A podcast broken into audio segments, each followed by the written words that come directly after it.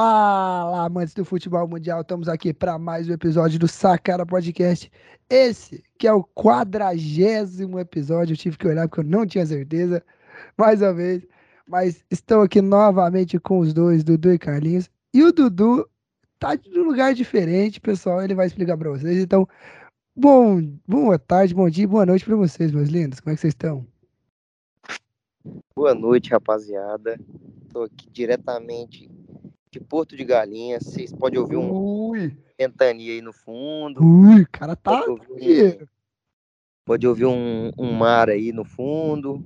É porque, assim, né? Férias merecidas, mas O episódio, do trabalho, né? Nunca esqueci do o trabalho. podcast tá dando dinheiro, mas não, é, não pra gente, Carlos, só pra ele. O bicho É, tá com é, dinheiro, que não tá recebendo a, a divisão de verbas aí tá muito desigual, Tá né? muito desigual. Na verdade, tô fazendo desvio de dinheiro aqui do Sacada Podcast, né? Com certeza, velho. Tenho Mas só certeza. dar um alô aí pra todo mundo aí. E vamos pra mais um episódio, né? Mas é Diferente. isso aí, né, cara? Isso é um cara que tem comprometimento com a notícia, com a informação. Parabéns ao nosso amigo aí, Luiz Eduardo, que está lá no estado de Pernambuco, Aproveitando o esporte cobrindo o que- esporte. e o Náutico. Eu Mas não, enfim. Timbu. Esporte que empatou ontem, né? Empatou ontem aí, ó. Empatou Nosso ontem aí, ó. aí já está, ó, Ó, completamente informado. Tô aqui em louco, em louco. Mas é isso aí, galera. Vamos para mais essa semana aí. E bora. Bora, Bora. bora, bora. Bora pra mais um episódio, galera. Não esquece de seguir nossas redes sociais, Sacara Podcast ponto oficial no Instagram, Sacara Podcast no Twitter e no Facebook. Você que tá no YouTube, se inscreve no nosso canal aí, rapidão. É de graça, assina aí o botãozinho vermelho, ativa o sininho no, no Spotify, segue a nossa conta lá no Spotify, ativa o sininho também para receber as notificações de, dos próximos episódios. Vamos para nossa vinheta que o Brasil já ama, o Carlos ama também e, to- e usa ela de toque de telefone. E a gente volta aí. pro primeiro assunto do dia.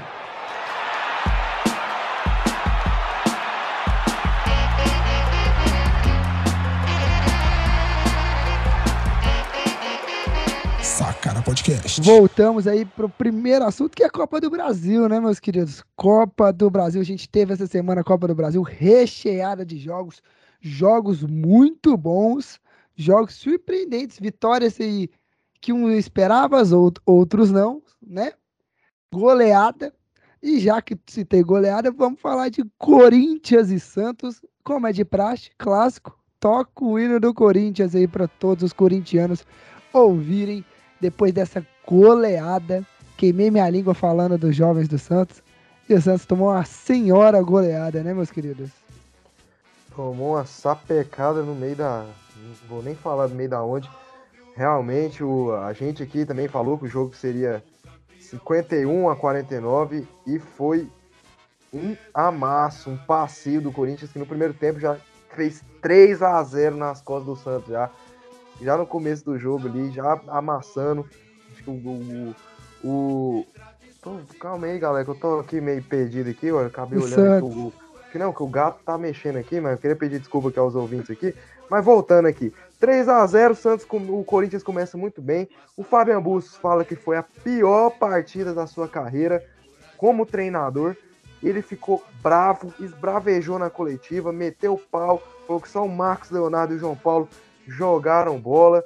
E no final de semana a gente já teve um Santos totalmente diferente, um Santos com a postura que poderia ter jogado daquela forma contra o Corinthians na Copa do Brasil, entrado mais fechadinho, mais precavido, mais ligado e até poderia ter, ter tido mais chances de, de sair com um resultado Não, melhor, né? Agora tomou isso, 4 não a 0 teria- e tá praticamente eliminado, né?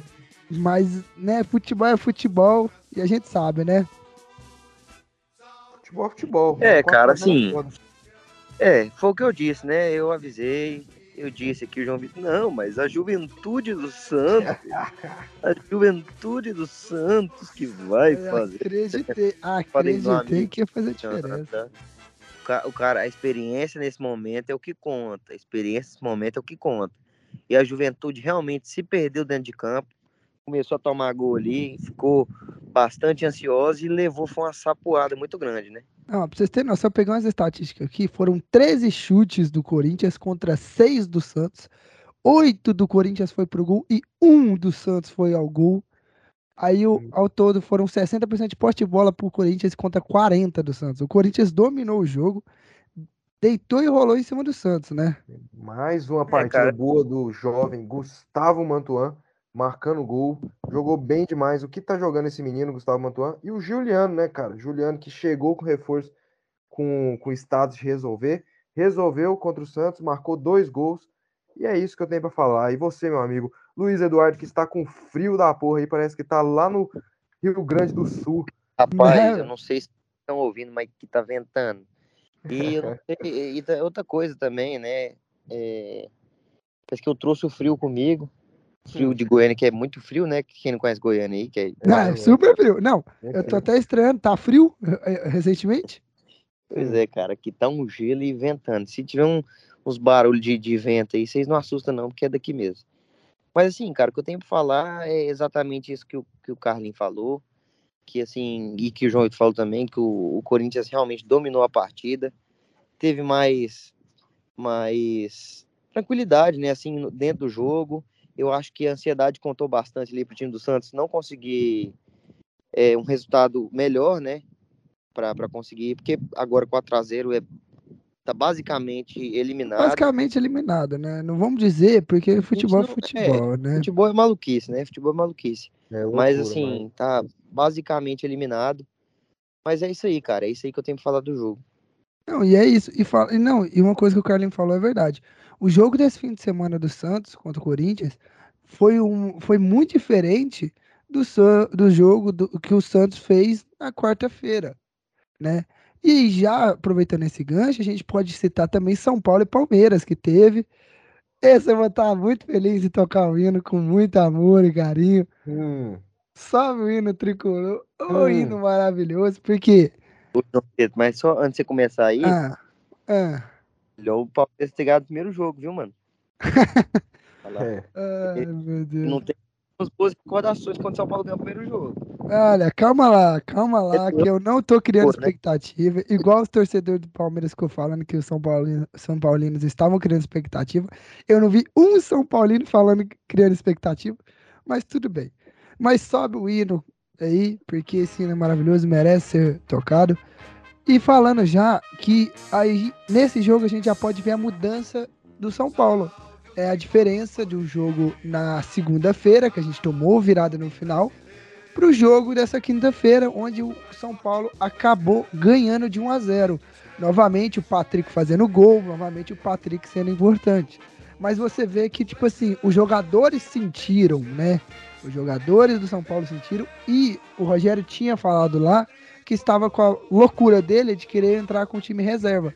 Mas os próprios jogadores foram no outro dia, após o jogo de segunda, pedir à diretoria que não tirassem eles, deixassem eles jogarem.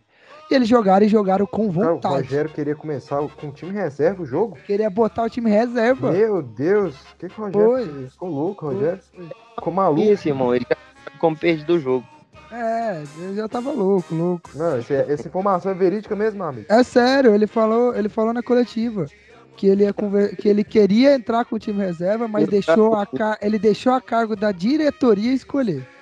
Mas a caras, vontade- Aí a- os jogadores foram lá na diretoria e falaram assim: nós queremos jogar. ah, os meus caros ouvintes, Hum, agora vamos dar um, um- um tempinho aí pro João Vitor se retratar, é mesmo. porque ele É, É, Vamos lá, João Vitor. no último podcast ele deu uma informação errônea. Então, eu vou dar um, um- tempinho aqui pro João Vitor se retratar. João, você tem um E- minuto aí, vai. E, e se eu fosse vocês, eu não, não, não Não acreditava confiava muito. É, Fala. não confia muito não, porque pesquisa antes. ele é da nossa equipe e tal aqui. não, pera aí, Mas não vamos confia lá. muito não, tá, galera? Não, essa informação que ele traz. Peguei, aí eu é peço pouco perdão, peguei a informação, acabei não verificando de onde que era, que dizia que o goleiro Santos iria ficar cinco meses sem jogar. E ele jogou a última partida pelo Flamengo. Peço perdão por esse erro, mas erros acontecem na, na mídia e aí a gente serve para retratar. Mas essa do Rogério Ceni é verdade, sim. Ele disse que queria entrar com o time reserva, mas deixou a- na mão da diretoria escolher. E aí os jogadores ficaram sabendo e foram pedir à diretoria para jogar. E agora, e então você vê que o time de São Paulo foi diferente nesse jogo. Ganhou de 1 a 0, gol de Patrick. Zé Rafael, eu acho que foi infeliz na fala dele, dizendo que foi sorte do São Paulo, porque o São Paulo não merecia vitória, que foi sorte e tal. Eu achei isso infeliz, eu achei que ele se, ach, se achou demais superior. O time dele é bom, mas é futebol, né? Dentro de campo que se resolve. Então, eu espero que ele pague essas palavras que ele disse. É aquilo, né, cara? Todo resultado é justo, né? Todo resultado é justo, porque quem ganha é quem consegue botar a bola na rede. Não, e a estratégia que vocês abominaram do Rogério acabou dando certo, né, cara? Na, na quinta-feira, o São Paulo que começou o jogo até melhor que o Palmeiras, criando chances, o Ever, obrigando o Everton a fazer boas defesas. Um gol do Patrick, eu achei um gol bonito, um gol com a característica do Patrick, que ele sempre Não, faz. achei um gol, bonito, com raça, com vontade. Com raça. Obrigado, ele tromba o Gustavo Gomes, na, o Gustavo Gomes cai e acaba marcando o gol.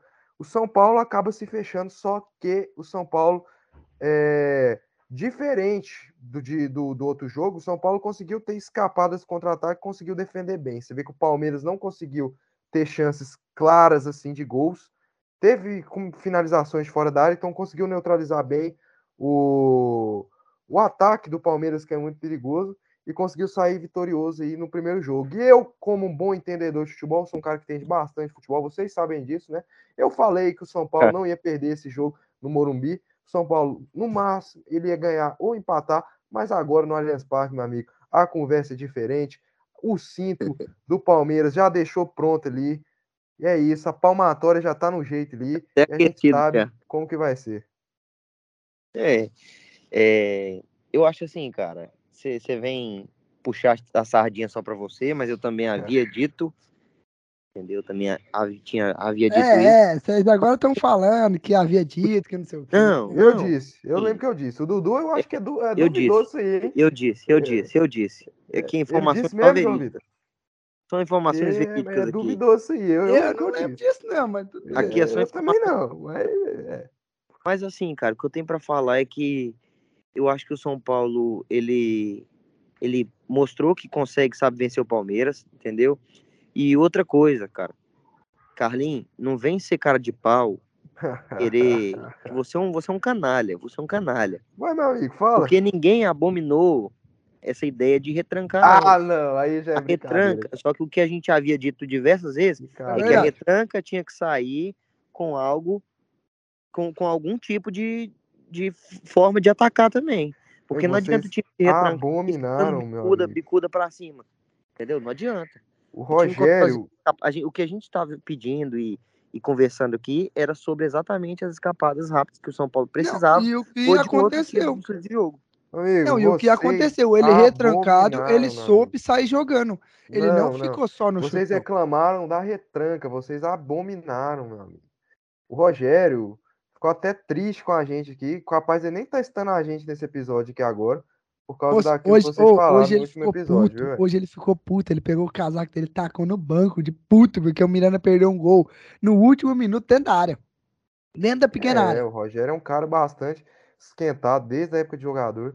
Ele é um cara que fala mesmo, ele é sincero, ele fala e acaba atrapalhando um pouco na relação dele com os jogadores. Eu lembro quando ele era jogador, a galera já falava: Nossa, o Rogério é chato pra caralho. Como treinador, já também aparece um pouco desses burburinhos. Eu lembro no Cruzeiro tal, no Flamengo também. Flamengo. Ah, o problema com o Rogério, que é um cara difícil de lidar. Mas eu acho um cara muito competente, um bom treinador. E é isso que eu tenho para falar, meu amigo. É, é isso. cara, o São Paulo, São Paulo realmente sim mereceu, né? A gente vinha falando aí. O São Paulo é um time que é, parece que aprendeu bastante ele jogar contra o Palmeiras, já mostrou que consegue, consegue vencer o Palmeiras, o Palmeiras que é muito difícil ser vencido.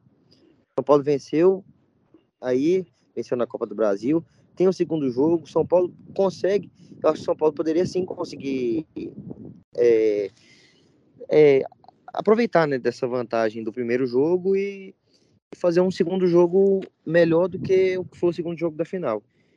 Não então, copiar, assim, né? Não, foi um jogo muito interessante, né, cara? Não, foi um jogo muito interessante, jogo muito laicar.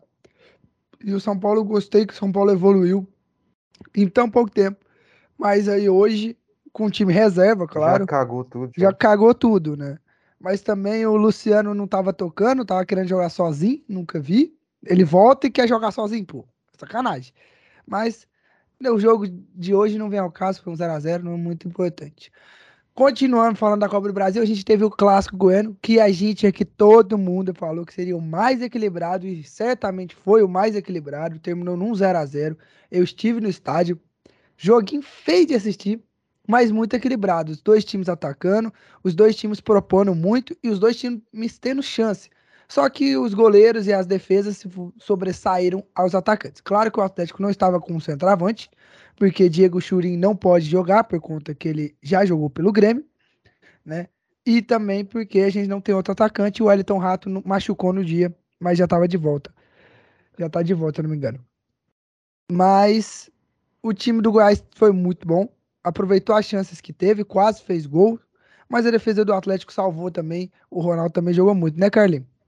Não, o primeiro tempo foi um bom, um bom primeiro tempo em que as duas equipes ali o Atlético mais com a bola, óbvio, o Goiás ali um pouco mais fechado, e o, o Goiás conseguindo ter escapadas ali no contra-ataque. É, o Jair Ventura que já teve que sacrificar uma substituição, que o da Silva acabou se machucando no começo do jogo, ele teve que colocar o Ian Souto, e o Ian Souto para mim fez uma baita de uma partida, para mim os, os, destaques do Goiás que eu coloco no jogo é o Ian Souto e é o, o, o Dieguinho, que fez uma, uma boa partida. Eu acho que foi um jogo ali que o Atlético teve suas chances, o Goiás teve suas chances, eu acho que o Goiás teve chances claras, mais, chances mais claras que o Atlético. Eu acho que o Goiás teve duas chances claras de gol, o Atlético teve uma, uma com o Rato cabeceiro é, na não, entrada da Isso área. é verdade. E... O, o Goiás teve mais chances de gol, é. teve mais próximo do gol do que o Atlético. Porque o Atlético, após que ele perde o Rato, ele vai para uma formação que o, Jorge, que o Jorginho vem usando muito, que são quatro atacantes. Botando Ayrton, Luiz Fernando, é, Jorginho e o Wellington Rato, geralmente, mas ali, se eu não me engano, quem fez foi o Shylon, se eu não me engano. Eu não lembro agora certinho. E ele vai para quatro e não tem um centroavante de ofício. Fica revezando o Jorginho e o outro jogador sempre. Só que isso acaba atrapalhando o Atlético, porque o Atlético fica muito querendo cruzar a bola na área. Principalmente contra times muito fechados, igual o do Goiás. Então o Goiás teve mais, aproveitou mais as chances que ele teve, porque tinha um centroavante que era perigoso, que era o Pedro Raul. Teve uma com o Elvis lá, que ele chutou, acho que o Ronaldo acabou defendendo. E outra com o Caio Vinícius ali no final, que ele chuta de esquerda ali, que a bola quase. Quase. Bola passou ali um pouco perto ali. Foi uma chance boa. E, e o Atlético teve com o Rato lá. Eu acho que. Gostei da, da arbitragem, né? Finalmente uma arbitragem lá no Antônio Scioli. Foi uma arbitragem que não complicou o jogo. O VAR não apareceu tanto. Então, cara, gostei da arbitragem. Novamente o Jorginho, toda hora o Jorginho simulando, se jogando. Isso é porque Diego... não perdeu, tá? Não, não, não, mas a gente ganhou no brasileiro de 1 a 0 do Atlético e eu detonei a arbitragem aqui. A gente ganhou. A gente venceu o jogo e eu detonei a arbitragem aqui. Então, quando não tem o apito amigo ali no Racioli ali, meu amigo, você vê que o Atlético não consegue ganhar da gente lá. Mas enfim, o Jorginho novamente, cara, o Jorginho, o que ele tem de bola, ele tem de, de, não, não tem tanta bola assim, não, mas ele tem, tem de ator, né, cara? O cara é um ator assim, impressionante, que toda hora se jogando e os juízes caem. Então, a hora que o Diego bate a, a bola assim no peito dele, ele cai botando a mão na cara, assim, rola assim pra cá, rola pra lá, que não sei o quê. E o Marlon Freitas, todo jogo contra o Goiás, ele quer apitar o jogo, ele fica lá enchendo o saco do juiz, apitando o jogo. Eu não vejo a hora do Caio Vinícius dar o cartão de boas-vindas ali, tanto no Jorginho, tanto no Marlon Freitas, igual ele fez com o Chay ano passado, que o Chay sofre até hoje para voltar a jogar bola com lesões. Mas enfim, eu tô aqui, não tô aqui incitando a violência. Enfim, tô sim no Jorginho no Marlon ah, Freitas. Mas é isso. Violência. Eu acho que foi um bom jogo. Acho que, como eu falei, é... eu ouvi muito, muitos amigos meus atleticanos. Inclu... Ó, eu conheço, inclu... é, por incrível que pareça, eu conheço mais, atle... conheço mais atleticanos, não é só o João Vitor, cara. Lá na minha faculdade tem muito atleticano mesmo, muito, muito mesmo, muito Respeita mesmo. Vocês não têm noção. torcida que mais cresce no centro Eu acho que tem mais atleticano Respeita. do que torcedor do Vila lá, viu, velho? Mas enfim. É lógico que, é lógico que a torcida que é mais... novense, velho. É lógico que é a torcida que mais cresce no Centro-Oeste. Pô, antes tinha dois torcedores. Mas é, qualquer realmente. Um a mais, qualquer falou, dois a mais dobra. Isso que o Dudu falou tem que levar em conta, cara. Mas enfim, eles falando que vai ficar 3 a 0 3 a 1 Eu falei, cara, o Goiás não sofre muito gol, a defesa do Goiás é muito boa. Se o Atlético ganhar, vai ser de 1 a 0 cara. E foi realmente um jogo equilibrado, a defesa do Goiás ele foi muito bem, foi muito bem os, os zagueiros, né? O Reinaldo, o Ian Souto também para mim. Então eu gostei do jogo. Vamos ver como é que vai ser o jogo da volta. O Goiás acaba que tem uma vantagemzinha, né? Porque empatou fora de casa, vai jogar na Serrinha com a vantagem. Vamos ver como é que vai ser. Acho que vai ser um jogo É, ver, complicado, mas, mas a gente já sabe, né? Serrinha é o salão de festas do Atlético, né, Dudu? A É, gente já viu. vamos ver então, meu E amigo. mais uma vez o Goiás vai sentar a bunda no azulejo. Se o E Atlético vamos fazer um gol e vamos classificar com 1 a 0 com um Atlético gol cagado. Também, vocês vão ficar aqui e- chorando. vai ser 0x0 com a bola no meio campo ali, ninguém tocando. Acho que vai fazer um, um dois ali, o Adson Batista e o Aile Pinheiro. O Atlético tocando pra lá. O Atlético, cara, como roda esse bola esse time do Atlético? hein? Os caras tava dando tocando raiva. pra lá, tocando pra cá, Não, tocando pra lá, tocando pra cá. Não adianta. Não, dando e assim, é, eu acho que é, eu já esperava também que seria um jogo bem truncado esse primeiro jogo. Acho que o segundo jogo vai ser um jogo mais aberto, porque é o jogo que realmente vai ser decisivo, né? Sei que também nenhum dos times vai, vai para cima que nem um maluco, porque o jogo realmente tá 0 a 0 Mas assim, cara, acho que vai ser um jogo bem interessante de, de assistir também. Vai ser um jogo bem legal de assistir. E emocionante, cara. Carlinhos, Carlinhos, você vai pro jogo, Carlinhos? Ah, é óbvio, né, meu amigo? Se não acabar o ingresso igual acabou na final do Goiano, com certeza eu tô lá, amigo. Ah, desculpinha, desculpinha. É isso aí, né? Desculpinha, o ingresso ficou esgotado e eu não consegui É assim- comprar, é porra. ué. assim que funciona. Quando a, a família é pequena, aí joga na- no quintal de Ah, casa, tá. entendeu? É, Não vai para um salão fam- de festa, não, não aluga uma chácara. é, ou- é, A e- gente e a viu, a família- gente E aí viu. contra o Grêmio, a, A família é brigou, grande. A A família é família brigou contra o grande. Grêmio, é? É, Contra não, Grêmio, a tava, família discutindo. Os tio tinha brigado, aí não falou, É, não quero ninguém é. na- lá. Não é pai. Lá. Acontece. Bom que Vamos- teve mais espaço. Agora eu quero ver o jogo do Atlético contra o, contra o Olímpia lá no Cerro. Eu quero ver. Acho que vai dar mais torcedor do Olímpia do que do. Hora nenhuma, É, falei não. que E eu vai vou Hora nenhuma, falei que, não, que, não, que vai dar torcida. Eu tô é que é o com jogo? É medo. que é o jogo?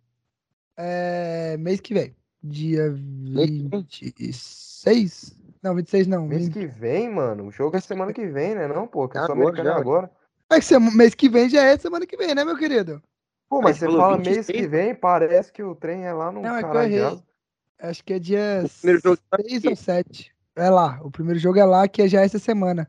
Já é dia 29, eu acho que essa semana. Na outra já, já é ou é Já é o do jogo de volta. Não, é jogo de volta. A Copa do Brasil vai ser de. Vai Dia ser. 13. a outra 13, ainda. eu olhei. Treze. 13 do, do, do 7, 17. a Copa do Brasil. E bom que, pelo menos, vamos ver se o Goiás consegue recuperar o Apodi, o Nicolas, que até agora nada. Eu O acho que de até volta lá da Copa do já, Brasil. já, eles já voltam, cara. Eu também acho. Mano, né, cara? Mas é isso, vamos continuar. Falar do jogaço que teve e a polêmica que teve dessa, dessa Copa do Brasil, pra gente fechar a Copa do Brasil, que é Galo e Fortaleza. 2x1 pro Galo. Um Galo e jogo. Flamengo. Galo Galo, e Flamengo. Flamengo, desculpa, Galo e Flamengo. Eu tava olhando Fortaleza aqui, errei. Galo e Flamengo. Um jogaço. Não vamos fechar, que eu também lembrei que tem do Fluminense. Mas Galo e Flamengo. Um jogaço de bola do Galo. Jogou muito. E teve a polêmica no final do jogo. Do Gabigol falando que ia mostrar um inferno pra eles no jogo de volta. E o Galo entrou no STJ, no, no tribunal, contra o Gabigol, querendo que o Gabigol fosse punido por essa fala, em, segundo o Galo, incitando a violência. Não, eu acho que o Galo viajou nessa eu, daí. tam- eu também acho que o Galo viajou, eu acho que é muita frescura e tá com É, medo é. de perder. Eu acho que é, é, assim, é por causa da rivalidade dos dois, que vem crescendo bastante, que já era grande, né? Desde aquela época lá do José Roberto Wright, que teve aquele jogo fatídico, né? E.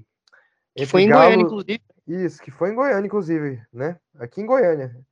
O Dudu não tá em Goiânia, mas, enfim, em Goiânia. Mas É, é. porque Eu sou, sou nacional, né, cara? É, isso aí, pô. O cara é, o cara é, o cara é pica. Mas vamos lá. É, Galo e Flamengo, cara, achei que foi um jogo que o, que o Galo foi melhor. O Galo faz 2 a 0 ali, é, com um gol do Hulk, um belo gol do Hulk por cima. O Diego Alves sai de uma pataquada. Não sei o que, que o Diego Alves queria ali. Ele não sei, ele não sei se ele achou que, que ele era zagueiro e não goleiro, pra ele sair Não, daquele jeito. eu, só pra falar E- que eu tava assistindo um jogo com meu sogro, dizendo ele, o Hulk deu uma bicuda pra cima e acertou o gol. Eu falei, não, você, você tá Não, doido. não, não, não, doido. não, aí não. Aí não, pô, aí não. O Hulk que mostrou ser um cara assim decisivo, né? Aí no, no segundo gol, o Ademir acaba que um belo cruzamento, eu não lembro de quem, cara. Ele acaba, acho que é do Hulk mesmo, não sei. Do Hulk, irmão, foi uma bola Isso. Uma bola pica do Hulk ali. Isso. O lateral não, não- catando borboleta lá. Não foi nem o Não lateral que tava marcando era o, o Andrés. Isso. Peneira. E acaba... Andrés Peneira. E acabou marcando ali o segundo gol, né, cara? O Flamengo não fez um bom jogo, aliás, o Flamengo perdido. E acabou saindo no lucro, porque o Rodinei fez uma boa, uma boa jogada e cruzou, o Lázaro chutou e a bola acabou entrando ali. Porque o placar justo era o 2 a 0 o Flamengo não mereceu ter feito aquele gol, mas foi um gol que, que deixou o Flamengo vivo. Porque 2 a 0 na minha opinião, acho que mesmo se botar 60 mil, acho que é Não. um placar muito difícil de reverter, principalmente contra a equipe do Galo, mas tem chance ainda de reverter por causa desse gol do Lázaro. Então agradeço o Lázaro. E o Gabigol, não sei o que, que tá acontecendo, o Gabigol que tá numa fase que, meu amigo, Virou trapper. Ele tá virando trapper, gente. É o Gabigol virou trapper, é música. isso. Duro no meu pescoço, meu pescoço, meu pescoço. Pescoço, Não tem rima, Gabigol. não tem rima, não tem rima, não sabe rimar. Gabigol virou Agora, trapper, virou né? trap, virou trap. Ele tá querendo, quer seguir Cara, o problema É. técnico do microfone. Pode eu percebi realmente. Eu discordo um pouco Achei do era já eu aqui já. Que eu acho que o, o time do, do Flamengo não jogou tão mal assim. Eu, eh, inclusive, até no, depois do primeiro gol do Galo, eu vi o Flamengo com mais volume de jogo. Tava conseguindo encontrar ali algumas opor- oportunidades. Só que, mais uma vez, o Gabigol escondido. O, o Gabigol não, o Lil Gabi, né? Desculpa. Lil Gabi Debaixo escondido mesa. debaixo da mesa, escondido, parece que tava meio que fugindo do jogo, não entendi direito. E assim, cara, é, eu acho que é um placar que é reversível. Eu acho que mesmo 2 a 0 é bem reversível. Apesar da gente fazer a brincadeira aqui, né, do, do Flamengo aqui, inclusive aqui o Flamengo aqui em Pô de Galinhas, o torcedor do Flamengo acho que ia ficar mais calado que, que tudo, né? Porque o vento, aqui o vento aqui é grande. Ah, sensacional. Essa foi Mas, meu amigo, 2x0. Mas contra o Galo ia ser, ia ser foda, pô. É, 2x0 contra o Emelec, assim, dá pra virar, mas contra o Galo é tenso. O Diniz conseguiu fazer Contra isso. o cara. Inter, o O Diniz- Internacional é fácil virar, pô. Contra o Inter, você bota doido. eu, eu no ataque ali e faço três gols, porque aquela zaga do Inter é mais lenta que eu. Mas é, É, meu amigo, vamos ver então contra o o, o. Galo, o Galo é um, é um time assim que também sabe aproveitar bem o contra-ataque. O Hulk é um baita de um jogador que, que realmente mostrou ser um cara extremamente decisivo, participando bastante do jogo, fazendo gol, dando um, um baita de um passe pro, pro segundo gol do Galo. E, cara, realmente eu concordo com o Carlinhos, aquele gol do Flamengo ali no final foi bem achado, bem achado mesmo. E acho que fica em aberto, cara. Acho que fica em aberto, porque acho que o Flamengo, mesmo a torcida muito calada, acho que consegue fazer um, um- uma, uma, uma festinha lá. É Acho a que- a do, Eu acho que eles vão mandar tampar o Maracanã pra não ventar, pra fazer É barulho. uma boa. Bota uma lona lá, grandona. Grandona. É, pra não ter vento. Um, planejando um, um mosaico ali do, do Wright, Zé Roberto Eu Wright. vi isso aí. É, Ia ser sensacional, inclusive, se eles fizessem isso. Não, ia seria ser maravilhoso. maravilhoso. Seria a maior zoeira do futebol já feita. Ia ser. Ia ser. Vamos aí, só comentar o último jogo da Copa do Brasil que é pra gente aqui, que é Fluminense e Cruzeiro. Fluminense ganhou, mas o, Flá, o Fábio tava querendo ajudar o, o- o Cruzeiro, né, Carlinhos? Não, e eu só queria falar realmente que eu sou. É, para não ser injusto, né? O, finalmente o Fluminense conseguiu lotar o Maracanã pela primeira vez em 10 anos. Acho que a última vez foi na final da Libertadores de 2008. O Fluminense lotou o Maracanã. A torcida realmente está de parabéns. Fez uma festa linda. Cantou durante o jogo ali. Dava para ouvir durante a transmissão a torcida do Fluminense cantando bastante, principalmente depois do segundo gol. E realmente é aquilo, né? Que eu falo, que eu falo pro Dudu. Maracanã tem 60 mil, mas não precisa de 60 mil para fazer uma festa bonita para lotar. Acho que o Fluminense nesse jogo, se eu não me engano, deve ter colocado uns 30, 35 mil e já fez um barulho, uma festa bastante bonita aí, cara. É aquilo, cara. Lotou aquele tobogã, aquele tobogã não, aquela área assim que fica de frente, assim, que onde, onde coloca a faixa campeão mundial lá, que eu não sei da onde que é campeão mundial. Acaba que já melhora bastante, né, velho? Porque a torcida Fluminense lota só aquele setor lá atrás do gol e o Maracanã fica vazio, feio pra caramba, né? Foram 46.300. 46 mil. Meus amigos, agora vem a ventania. Aqui. agora veio, o Dudu tá no meio do tá- furacão ali. A torcida do Flamengo fudeu, a torcida do Flamengo. E a torcida do Flamengo, não, do- não vamos escutar furacão. mais os flamenguistas agora. Felizmente nosso Você apresentador entrou no flamenguista aí, desculpa aí, galera? Não, cara, Mas mas, enfim, é falar isso que realmente a torcida fluminense é, é diferente. Não, não É é, meu diferente amigo. mesmo, Lotou agora, é só veio lotar agora.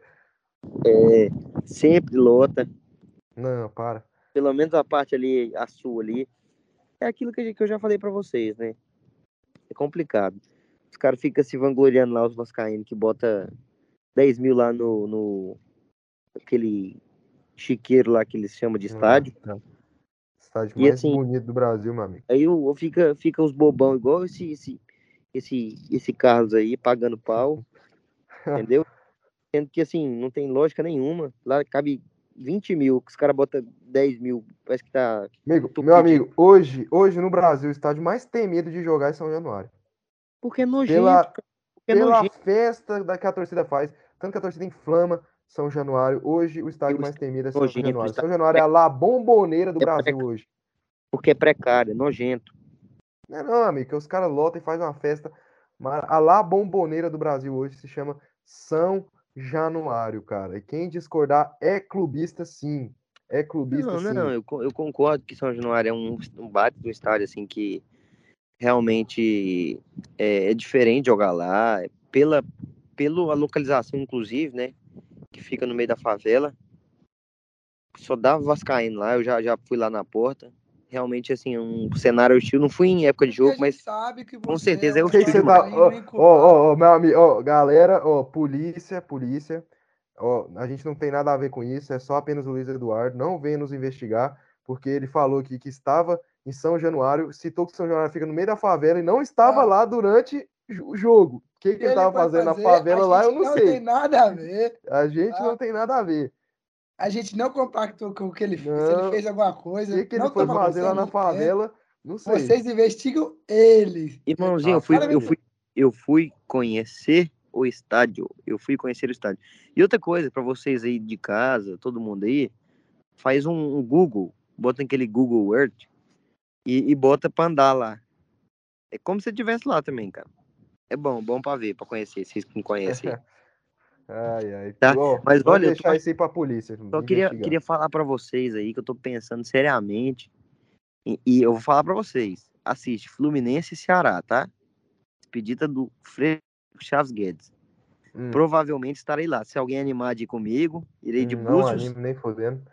Vai estar lotado, vai não ser diferente. nem ferrando, bicho. Tem mais que Nem fazer. Tem que fodendo. trabalhar, moço. Tem que cuidar de um podcast. Eu mesmo. Passar Mas- informação falsa, né? Ai. Mas é o que a gente tem pra comentar do jogo, porque o Fluminense foi bem, acabou ganhando. Foi um jogo muito bom. O penúltimo jogo do Luiz Henrique, né? O último foi hoje contra o Botafogo. E já aproveitando isso, vamos entrar no, no jogo que começou com polêmica. Começou com coisas erradas que a gente não compactua, que foi o ônibus do Fluminense sendo apedrejado. Dudu, você que é, mais, você que é tricolor, quais são as mais informações aí? De quem apedrejou? Foi a torcida do Botafogo? Como é que foi essa história? Cara, pelo que eu fiquei sabendo aqui, bem por, por alto mesmo, foi que a- o ônibus do Fluminense estava passando pelo. indo pro Engenhão, né? E passou no meio da torcida do Botafogo. Infelizmente, mais um caso de apedrejamento a ônibus. Mas graças a Deus não atingiu ninguém, pegou numa coluna ali do lado, quebrou o vidro, mas ninguém se feriu, né? Cara, é mais uma vez, né? Assim, é desastroso esse cenário que a gente, que a gente vê no Brasil, isso que acontece não só no Brasil, mas no futebol sul-americano, que a gente já viu também na final da Libertadores, né? Ali do, do River e Boca, que teve até que mudar de, de país, teve que mudar de continente, porque o pessoal aqui parece que não, sabe torcer direito.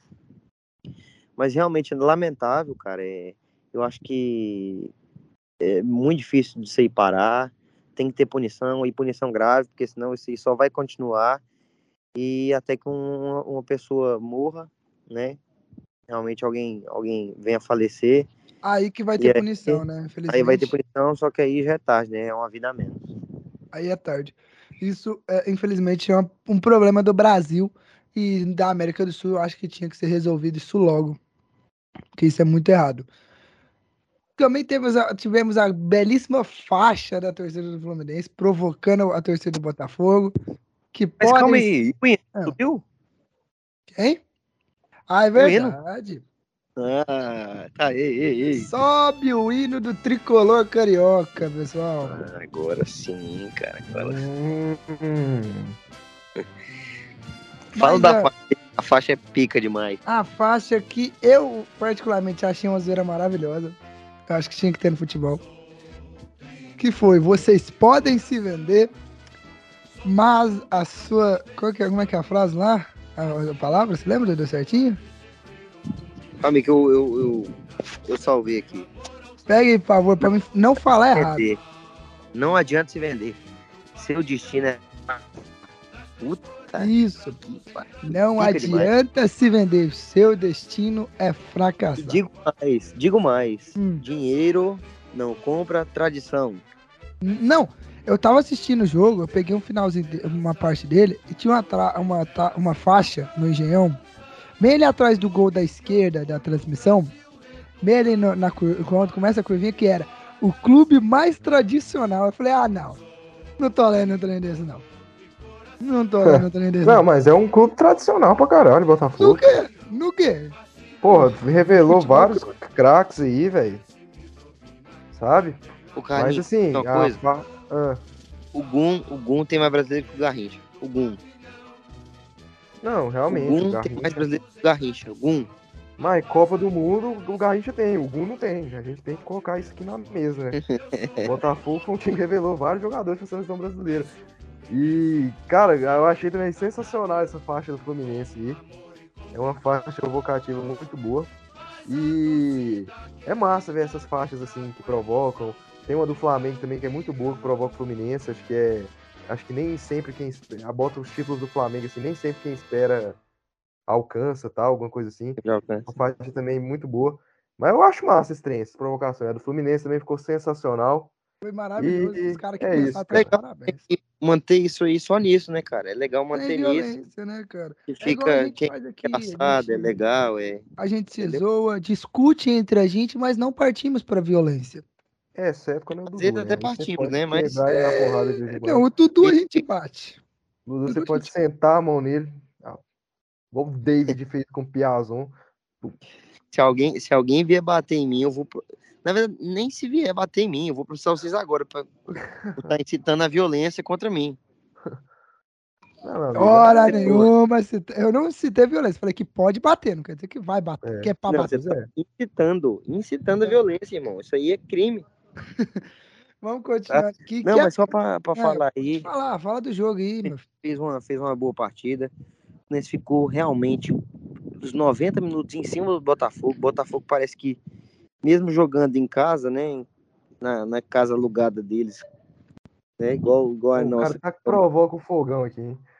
Pelo mas- amor de Deus. Eu tô sendo realista, cara. Eu tenho que zoar aqui no podcast porque eu não conheço nenhum Botafogo. Rapidão, eu tava Obrigado. lembrando aqui, eu tava lembrando aqui uma frase do John Textor, que ele falou do estádio do Botafogo, cara. Vocês lembram? Vocês viram isso? Eu vi o bagulho da pistola. John Tex É. comprou o Lyon, pica pra caralho. Comprou 60 66,9% do Lyon, se não me engano. Pica pra Ele- caralho. Ele fala. Não, porque pra cara, ele falando que estádios com pista olímpica são ultrapassados, né? Que isso não é mais. É, é meio. Não sei lá, eu acho tipo normal, saca? Eu Tem também o- acho, não vejo Eu não acho diferença. ultrapassado. Tem tipo lá em Londres, lá o Estádio Olímpico de Londres, que tem uma É. pista olímpica e é bonito pra caramba. Eu- E eu acho que combina pra caralho a pista olímpica com o Newcastle. Não, eu acho que faz diferença. É igual a pista olímpica pro Morumbi. É um charme. A gente acostumou, cara. Quando a gente acostumou, mas é zoado, cara. Eu, acho, eu acho que é um charme a mais ali, cara. É algo diferente, mano. Acho que é diferente. É zoado, é zoado. Acho que é um charme a mais. É, Mano, mas aí o que, que adianta? O cara vai lá, vai me construir uma puta de uma arena a lá Palmeiras, a lá os trem, e vai virar aqueles estádios bosta, novinho, arena. Porra, eu quero é coisa. é arena, é eu quero raiz. Não, é bonito, é, é bonito se ver.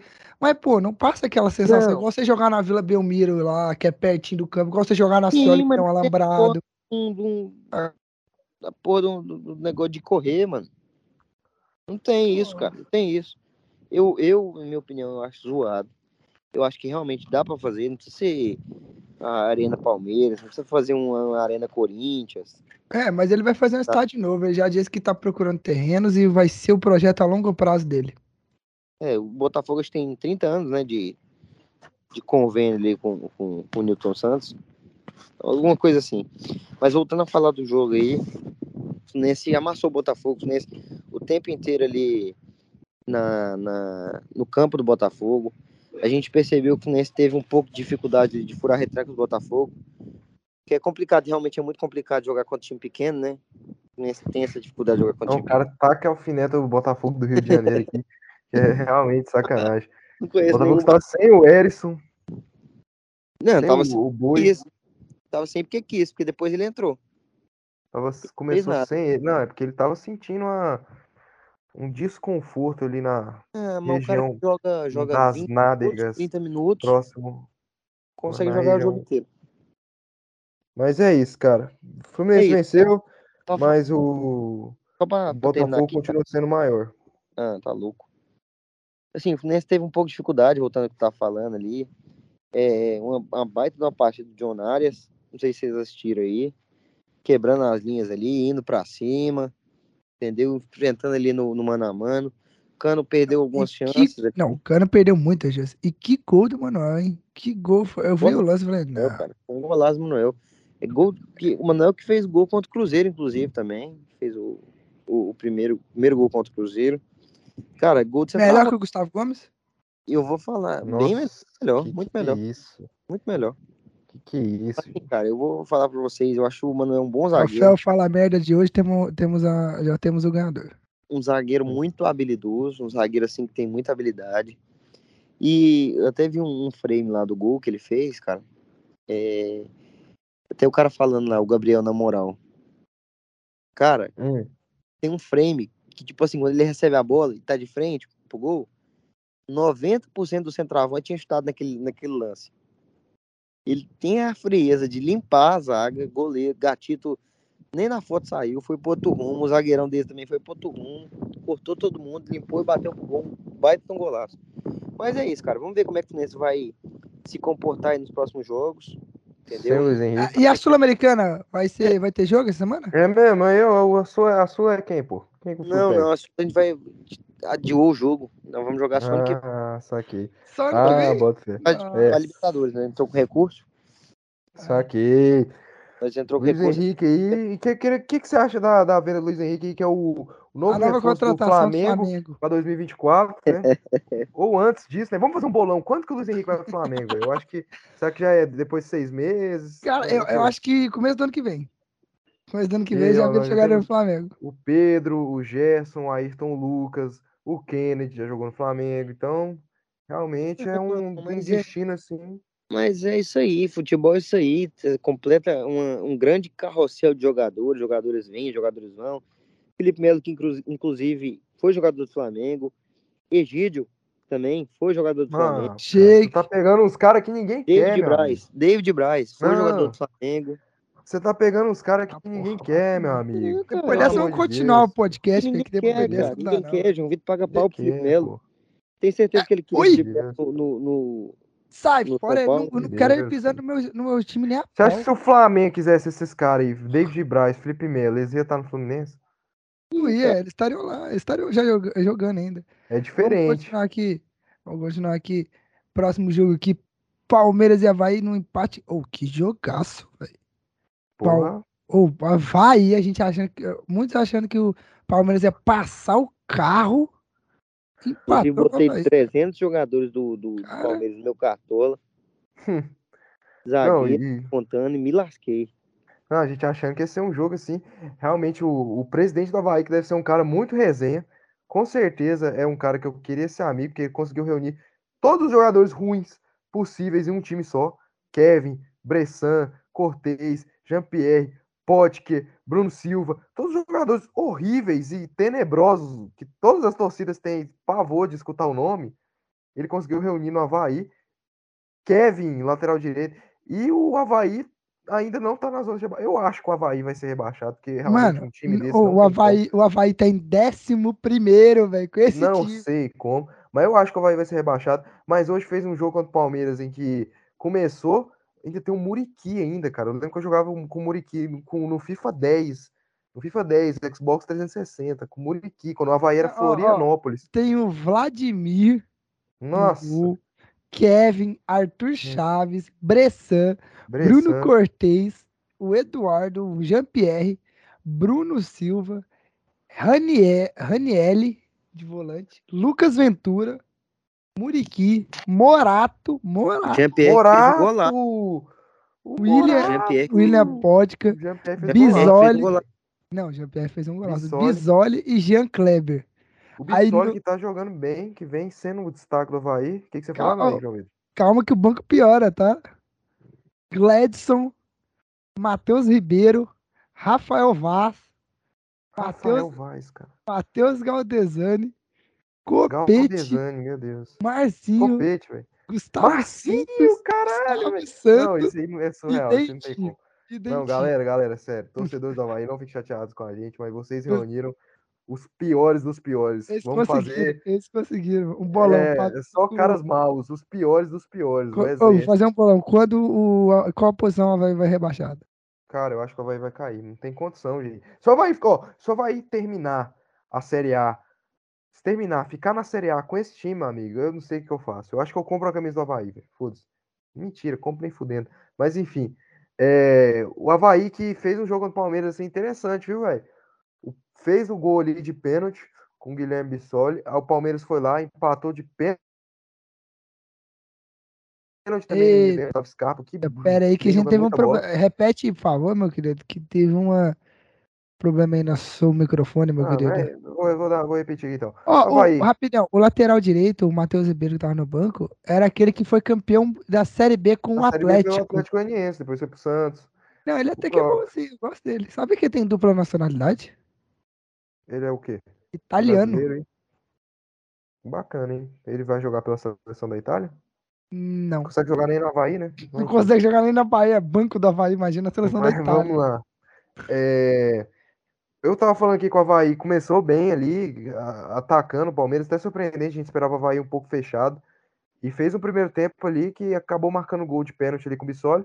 O Palmeiras, no início do segundo tempo, já empata com um gol de pênalti também do Scarpa. E, ele, e aí o Havaí se fecha ali de um jeito que acho que o Havaí pensa, cara, vamos tentar não perder.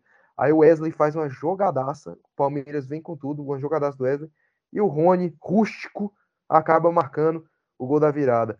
E aí, meu amigo, como quem não quer nada, o Jean-Pierre vai e bate uma falta que faz um golaço. Pareceu que jogou com a mão a falta Não, que e golaço. empata o jogo. Aí o Havaí se fecha, o Palmeiras tenta sair, tenta furar a retranca do Havaí e acaba que o jogo termina ali no 2 a 2 Um resultado surpreendente para os cartoleiros e para os apostadores.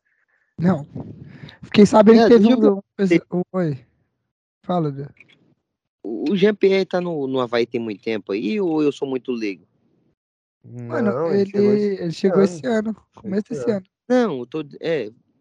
Que, cara, eu nunca mais tinha ouvido falar de Jean-Pierre, cara. E era um cara- é um- Todo mundo tinha muita expectativa nele, né? Era um cara que tinha muita expectativa. As lesões acabaram atrapalhando. Ele acaba que é, é um jogador que tem um estilo de jogo que é propício para você xingar ele de tudo quanto é jeito, que é um estilo de jogo preguiçoso, de jogo parado, assim, Canso. meio lento. Isso. É é aquele estilo de jogo propício para você odiar, ter raiva, até a morte.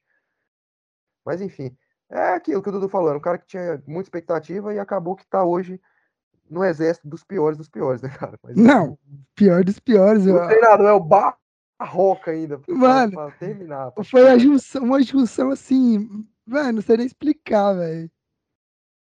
Esse é, o, é o- é o- os Cavaleiros do Fim do Mundo, esses aí.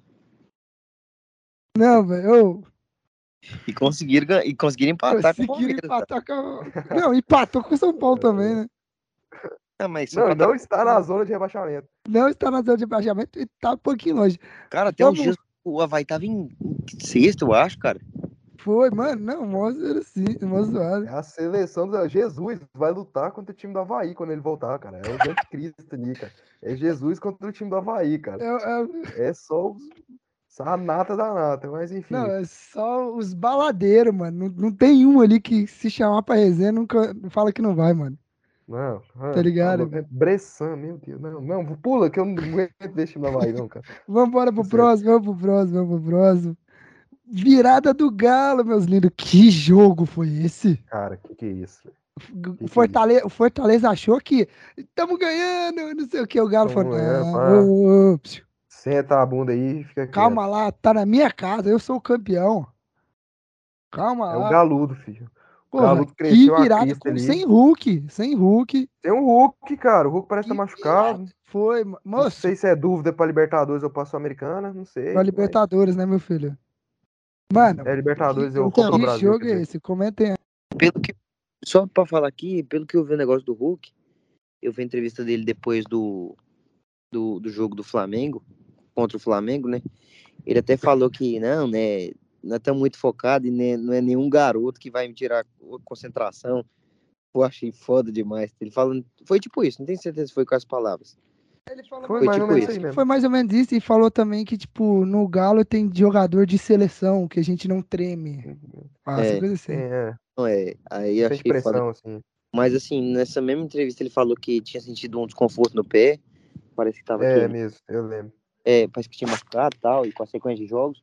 Aí acho que ele foi poupado pra ter um pouco desse descanso assim e recuperar. Né? Descansar um pouco o pé. O pé tá inchado. Jogou bola demais no, no, no final de semana e o pé inchou. Mas enfim. É... Jogaço, né, cara? Fortaleza começa ali já com dois minutos, um golaço do Romarinho.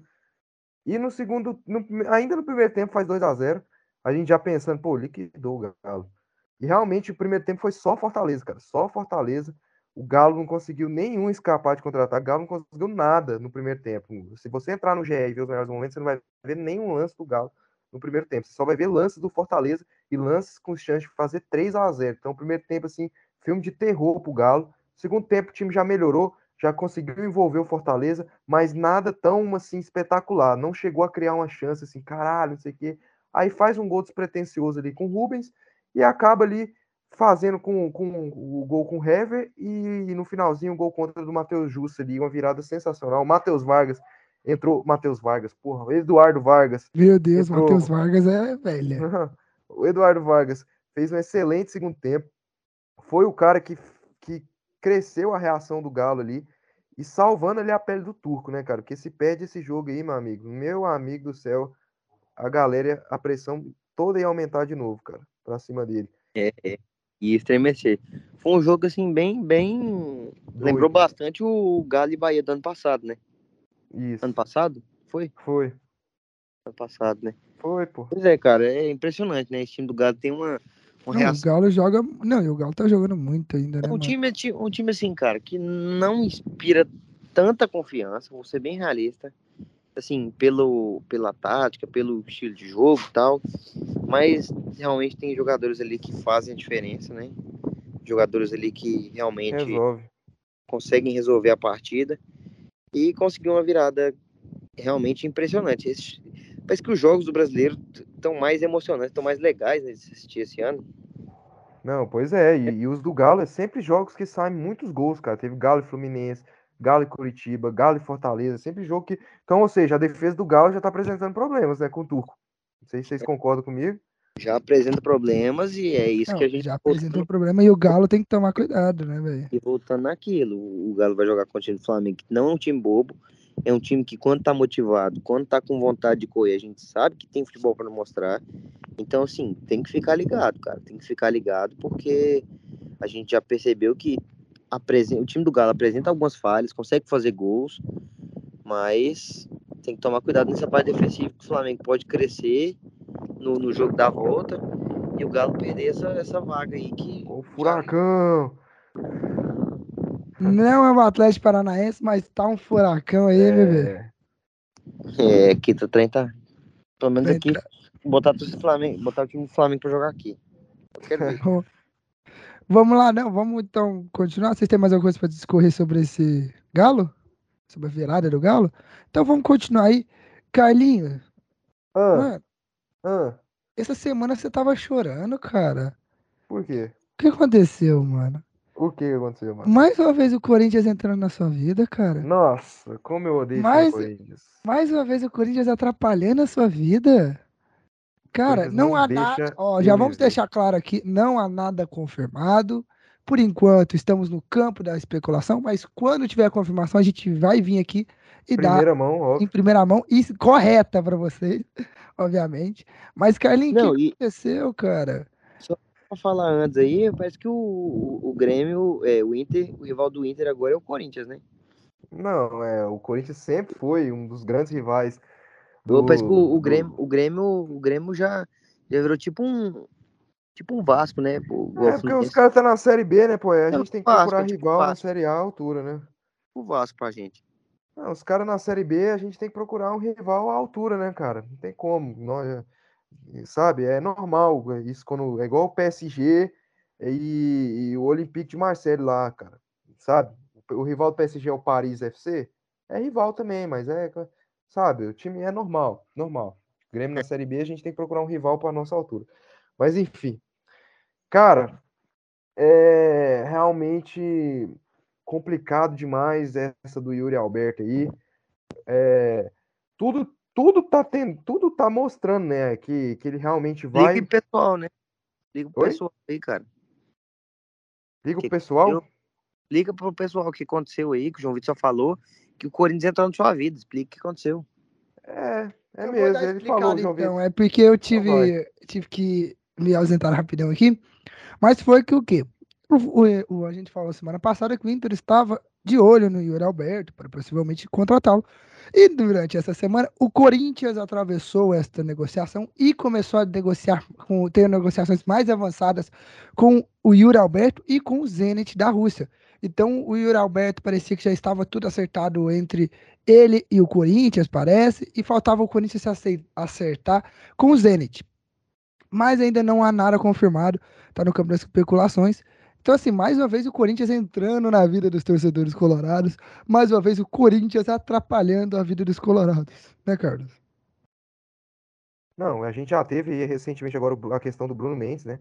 Que o Inter tentou fechar com o Bruno Mendes, é, é, ficar com o Bruno Mendes, que é um zagueiro que tem muita identificação com o Inter, e o Corinthians novamente dificultou a negociação. Agora essa com o Yuri Alberto, a FIFA que abriu uma brecha, né, para jogadores que, que jogam na Rússia e na Ucrânia, que eles podem é, negociar se eles não se sentirem seguros de estar jogando ali, eles podem negociar um empréstimo até uma, uma certa data, se não me engano, até 2023. Ou seja, ficou mais fácil de trazer esses jogadores. Então, a questão era, o Inter estava tentando buscar esse empréstimo com o Yuri, já que não tinha mais negociar com o Zente, apenas com, com o Yuri Alberto, e tentar esse empréstimo de um ano aí com o Yuri, e o Corinthians acabou ali entrando no meio, né? Aí o Inter vai e cobriu a proposta do Corinthians. O Corinthians ofereceu 1 milhão e 300 por mês para o Yuri Alberto. O Inter foi lá e ofereceu 1 milhão e 300 mil por mês para o Yuri Alberto. Mas a preferência dele parece que continua sendo pelo Corinthians, o que é lamentável, né, cara? Porque o Yuri vai lá no Beira Rio, visita a gente lá contra o 9 de outubro, entra no vestiário, aparece no vídeo, videozinho de bastidores lá. Aí na hora do vamos ver, eh, o mesma proposta ali, na mesma mesa ali, ele prefere ir pro, pro Corinthians. Então, é, é- não, é realmente complicado, né, cara? Lamentável o Yuri lá pro, pro Corinthians, um cara que a torcida colorada tinha uma identificação muito grande com ele, um cara que a torcida colorada realmente gostava bastante dele, e ele fazer isso é decepcionante. Então, se ele realmente for pro Corinthians, ele se prepare para o jogo Inter e Corinthians para ele receber uma, uma no ano que vem, né, que esse ano não tem como mais, ele receber uma, uma recep... ele tem uma recepção bem calorosa no Beira-Rio, porque a atitude dele, eu vou falar aqui, foi de pau no cu, cuzão mesmo. E isso serve como um tapa na cara Yuri até Alberto, agora, até agora. se você quiser processar, processe Pode senhor ter. Carlos Henrique. Não, e 90% da torcida colorada, então, né? Porque ele tem que processar, né? Então, pode ter uma reviravolta, pode ter, mas no momento ele está sendo um cuzão e é um tapa na cara da torcida colorada para aprender a valorizar realmente os seus ídolos. O Tyson, que abriu mão de muito dinheiro, que ele recebia mais de milhões lá na, lá na Ucrânia para vir para cá jogar. É, O, o Damião, que fez gol em final de Libertadores, é ídolo nosso, tem mais de 100 gols no Inter. O Sobis, o Alexandre Pato, que eu vejo muita gente desdenhando do Pato, muita gente não. a O torcida- Silva. Não, WS, meu Deus, ô, cala a boca, cara, que que o Elton Silva matou! Ô, isso aqui foi pra fuder mesmo, o Elton Silva foi sacanagem. Mas, enfim, o Pato, que, que é um cara que tem um carinho enorme pela torcida do Inter, e o presidente, o vice-presidente do Inter, de forma lamentável, chama ele de ex-jogador, descartando negociação. Não sei para que o Pato serviria. Nossa, e o é um Pato queria voltar pro Brasil, né? Não, é um cara que ele tá lá direto, ele coloca no Instagram ele dele lá, ele faz, é, Cara, direto ele coloca no Instagram e fazendo gol lá. Aceitaria ele. Tranquilamente no São Paulo de volta, se ele quiser. Não, ele, é no São a, Paulo. a torcida tem um, o, o carinho por ele e, que, e aceitaria ele tranquilamente, tenho certeza. E é isso, né, cara? O Yuri poderia ir para qualquer é, outro time. O, o, o Pato vai pro, pro São Paulo e o Silvio Santos faz o São Paulo virar SAF. é, não, ai, ai. Se ganhar dinheiro e ser campeão por mim. Tá tudo bem, mas o Silvio Santos é corintiano, acho que ele jamais. Produto. Ah, oi, produto Mas enfim, cara. É... O que, que eu ia falar, porra? O Yuri Alberto, velho. É... O que, que eu ia falar, seus arrombados? O Yuri Alberto pode ir para outro time e tal. Ah, o Yuri Alberto poderia ir para qualquer outro time, cara. Ele poderia ir pro Galo, ele poderia ir pro, pro São Paulo, ele poderia ir pro Flamengo, ele poderia até para esse, pra esse time nojento desse Fluminense aí, que torce pra esses caras. Poderia ir para qualquer outro time, não, Grêmio não, pô. Mas ir pro Corinthians ou ir pro Grêmio não dá. A torcida do Inter odeia o Corinthians por tudo que o Corinthians já fez com a gente. Brasileiro, não sei o quê, todo mundo sabe a história. Mas enfim, ele ir pro Corinthians foi cara de pau e canalice. Canalice, canalice. Mas agora falando, se o Yuri for pro Corinthians, é uma grande contratação. Finalmente o Corinthians vai entrar com força de vez mesmo para o título, para brigar pelo título brasileiro, Libertadores e Copa que do é um baita centroavante. É um centroavante de muita mobilidade, um centroavante que finaliza bem com as duas pernas, é muito habilidoso e, além disso, ele é muito rápido, que diferencia ele dos, dos outros centroavantes. Pode até ser colocado para jogar na ponta, mas é óbvio que é preferível central, centroavante. Então, para o Corinthians ou para o Inter, é uma excelente aquisição, cara. Para o Inter, eu acho que não. Espero que ele não vá para o Inter. Também não quero que ele fosse para o Corinthians. Né? Queria que ele continuasse por lá. Tava bom. É, seria mais bacana se ele ficasse lá no Zenit mesmo, que pro Corinthians. Se vamos continuar, vamos falar agora dos goianos. Dessa vez a gente deixou os goianos aí. Que o Atlético e o Goiás estão bem mais ou menos no Campeonato Brasileiro. O Atlético em 13º, o Goiás em 14º. Atlético que empatou com o Ceará hoje e o Goiás ganhou, né, Carlos, do Cuiabá com um golzinho. O do Atlético não tem muito o que falar. Foi um jogo bem uh, mais ou menos do jogo do Atlético e do, do Ceará. Acabou tendo um jogo um gol anulado pro Atlético. Na verdade, acho que foi dois gols anulados, não tenho certeza. Ah, eu ia te perguntar isso mesmo, porque no, no aplicativo aqui que eu tava acompanhando foi dois, né? Jorginho. Foi, isso, acho que foi. Dois gols anulados ali. Mas paciência, né? O Atlético acabou empatando e tem jogo de Sul-Americana nessa semana, então não pode bobear.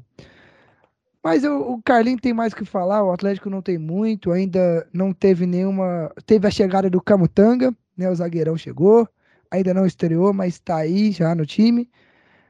E é o que temos para a gente falar do Atlético. O Atlético não tem muito o que falar hoje, não teve muita coisa de interessante. Não, isso é verdade. Acabou que o jogo não foi muito interessante para falar. Não teve muita polêmica do, do Adson ou muita coisa nessa semana do Atlético.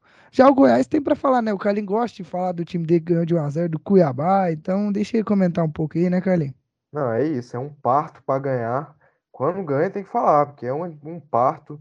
E assim, cara, vitória importante do Goiás, porque era um confronto direto, confronto direto, principalmente dentro de casa, não pode perder ponto. E como o campeonato tá embolado ali, você ganhar um jogo, dá uma, gordurinha, um fôlego assim para você respirar um pouco, porque realmente está muito embalado, embolado ali, principalmente a, a parte de baixo. Mas ó, falar para você, eu acho que o Goiás não fez uma boa partida. Aliás, fez uma partida que me deixou muito estressado ali principalmente no primeiro tempo, em que o Cuiabá estava ali dominando as ações, estava criando as melhores chances ali. O Goiás teve uma chance muito clara com o Dieguinho, mas ali o Cuiabá mandou bola na trave, o Tadeu fazendo defesas, e o Goiás com muita dificuldade mesmo, principalmente na saída de bola, saída de bola nojenta ali, pela, com, com o pé ali, com, com o Juan errando, o Tadeu dando, dando uns balão, nada a ver, errando os balão. Teve uma hora lá que o Tadeu ia dar um balão. Não, oh, até na Copa do Brasil, oh, até na Copa do Brasil ele meteu um, um, uns balão desses que velho do céu. Não, o Tadeu dá uns balão, cara. Pô, às vezes. Pô, não, ele dá uns balão, sério, uns balão pra lateral, assim. Não, ele foi dar um balão, ele acabou acertando o cara do Cuiabá ali, quase que. Porra. Ué, ele, foi, ele foi dar um balão desse na Copa do Brasil, acertou o Jorginho, e aí ficou Jorginho, caído lá. cara. Uh, pois é. Não, o Jorginho tinha nem encostado Não. nele, mas ele ficou lá. uh, Pois é, cara. O Tadeu escuro. é, é, é, é louco, cara. E é uma saída de bola horrível. Teve volta com o Juan lá, com o Cuiabá também quase teve uma, uma chance boa de, de, de gol. Então, cara, o Goiás com saída de bola tenebrosa no primeiro tempo. O meio campo, não existiu o meio campo, porque o Jair Ventura escalou o time com três zagueiros contra o Cuiabá dentro de casa, eu não sei pra quê. Pode escalar o time com três zagueiros, escala o time com três zagueiros, cara. Vai jogar Cuiabá em casa, não era. ah, é, eu não tava preferindo, mas beleza. Só que coloca a gente no meio campo, né, cara? O meio campo tinha só o Elvis e o Matheus Salles, porque o Luan Dias, ele colocou o Luan Dias na ponta direita, então tinha só o Elvis e o Matheus Salles. O Cuiabá tava dominando o meio campo. E aí, cara, era um, um- Toda vez que o Goiás tinha a bola, era uma dificuldade, o time ficava se desfazendo da bola, é, tentando uns lançamentos, nada a ver, uns cruzamentos na área toda hora, o Cuiabá se fechava. E assim, cara, o Pedro Raul, velho, eu vou falar aqui pra vocês, Pedro Raul, ele tem um faro de gol, cara. Pedro Raul, ele tem um faro de gol. A bola vir nele, ele vai fazer, cara. É um, um- um- um- uma chance, um gol, cara. Ele faz, ele tem um faro de gol. Mas não adianta, cara, você ficar botando o Pedro Raul, lançando bola pro Pedro Raul puxar contra-ataque, jogando bola pro Pedro Raul disputar. Essa não é a característica do cara, cara. O toda vez o Goiás, toda hora lançando bola, o Elvis mandando bola pro Pedro Raul disputar. O Pedro Raul é lento, ele não é, não é forte, ele não disputa, a torcida já tava perdendo a paciência com ele. Não, tava contra o Atlético, ele. ele tentando disputar umas bolas lá, velho, que tipo. Não é. O, o, o- o Edson, o Edson, que é volante, virou zagueiro, tava ganhando na corrida. Foi mentira. Pois é, cara, ele é lento, você acaba queimando o cara, você ficar colocando bola, queimando, porque a torcida já tava de paciência zero, xingando ele de tudo quanto é jeito, ele perdendo bola toda hora, tendo que correr, disputar a bola, ele, ele não é rápido, então acaba, não é a característica do cara. O Nicolas o Renato Júnior já tem essas características, você vê que o Renato Júnior entrou, já conseguiu causar a expulsão do cara do Cuiabá lá numa jogada de que ele sai bem do zagueiro. Então, velho, não é a característica do Raul, mas ele tem faro de gol. A bola chegar nele, no pé dele ali, ele vai guardar. Então não adianta você ficar jogando bola pro Pedro Raul. O Goiás se desfaz muito fácil da bola. Segundo tempo, já conseguiu equilibrar, mas nada assim de ah, é, o Goiás melhorou, melhorou a ponto de ganhar do Cuiabá. Não, é o Cuiabá que, que, que não estava também conseguindo. O Goiás equilibrou, conseguiu neutralizar o Cuiabá, mas não conseguiu também criar. O jogo ficou, para ser sincero, jogo ficou uma bosta no segundo tempo, ficou uma merda. Não, imagina, imagina que o jogo deve E ter aí? ficado uma bosta. o Jair achei que mexeu mal. Aí entrou ali, a gente acabou achando um gol ali com o Pedro Raul, que graças a Deus vencer, vencemos. Como eu falei, era importante vencer esse jogo, venceu, mas para mim não apresentou um bom futebol. Não gostei do que o Goiás apresentou. Eu acho que depois da expulsão do Cuiabá começou a criar mais, ter mais chance. Mas eu não gostei assim do Jair hoje, da estratégia que o Jair tomou hoje. Mas enfim, ganhamos. É, vitória importante. Estamos ali com os nossos 17 pontinhos. Vamos enfrentar agora o América fora de casa. Outro confronto direto que a gente não pode perder para o América lá. Não pode mesmo, não. O Goiás tem que manter se distanciando se não quiser ser rebaixado peraí, igualmente rapidão, o só, Atlético. só, só para não ficar assim, como que eu critiquei bastante, gostei também da defesa do Goiás, cara. A defesa do Goiás se comportou muito bem, mais uma vez, cara. O time do Goiás tem uma defesa que é uma defesa boa. E é óbvio que a gente também tem que dar o desconto pro Jair, que são muitos desfalques. Atualmente a gente só tem três zagueiros à disposição: o Ian Souto, o Caetano e o, e o Reinaldo. E é justamente os três zagueiros que jogaram, a gente não tem mais zagueiros. Então realmente é muito complicado. O time tá com muitos, muitos desfalques. Então vamos dar esse desconto aí pro Jair. É isso. Né, então é isso que é bom, pô. Vamos continuar falando agora? Ô, Dudu, tem alguma coisa pra criticar o Goiás? Lógico que ele vai criticar, Não. porque ele sempre critica. Não, não, não. é, Eu vou ser realista aqui, eu acabei não assistindo o jogo. Tô aqui aproveitando minha- minhas férias. Mas é isso, cara. O time do Goiás tem, tem muita dificuldade, assim, nesse estilo de jogo dele, né? Precisa de uma, de uma escapada Ah, realmente. tipo, às vezes até o próprio Goiás se atrapalha, né? Com seu estilo. Assim, cara, é, é- a defesa do Goiás é muito sólida, isso é inegável. A gente percebe isso, o Goiás precisa de um jogo para empatar, o Goiás consegue. O negócio é ter a sorte de às vezes achar uns golzinhos, igual vem achando, né? Vamos ver até quando isso aí vai durar. Vamos ver se isso aí vai perdurar também na, na Copa do Brasil, né? Não, vamos achar, graças a Deus, né? Vamos achar um golzinho. Vamos, vamos, é isso que eu tô falando, vamos ganhar de 1x0 com um gol cagado contra o Atlético na Serrinha. Só se for. Ah, Na minha opinião, o jogo vai ser 0 a 0 a bola no meio campo ali, o teu Watts vai entrar lá para tocar a bola lá. Não, o Adson vai ficar tocando bola pra lá e pra cá, dando bicuda. É é. isso, vambora. Se for pros pênaltis, o Tadeu se garante, hein, velho? O contra Ronaldo eu nunca vi, mano. Então, Como é que sei. é? O Marcos, né? O goleiro do Atlético, que era Ronaldo. goleiro- Não, que era Márcio, Márcio. Márcio, Márcio. Márcio. Entrar lá pra tocar também. O maior ídolo do Atlético já jogou no Goiás. Trocou o Atlético pelo Goiás, inclusive. Vamos embora, continuar, vamos. Falando do Atlético, já que vocês citaram o nome do Atlético, vamos citar Sul-Americana, pessoal. Uma pergunta, Dudu, qual vai ser o confronto Fluminense na Sul-Americana? Ou é na Libertadores? Não, foi o que eu falei. liberta, Foi adiado o jogo contra o Fluminense, vai ser ano que vem. Só que aí vai ser. Ah, A gente tá entrou com recurso, aí vai ser pela Libertadores quem vai jogar.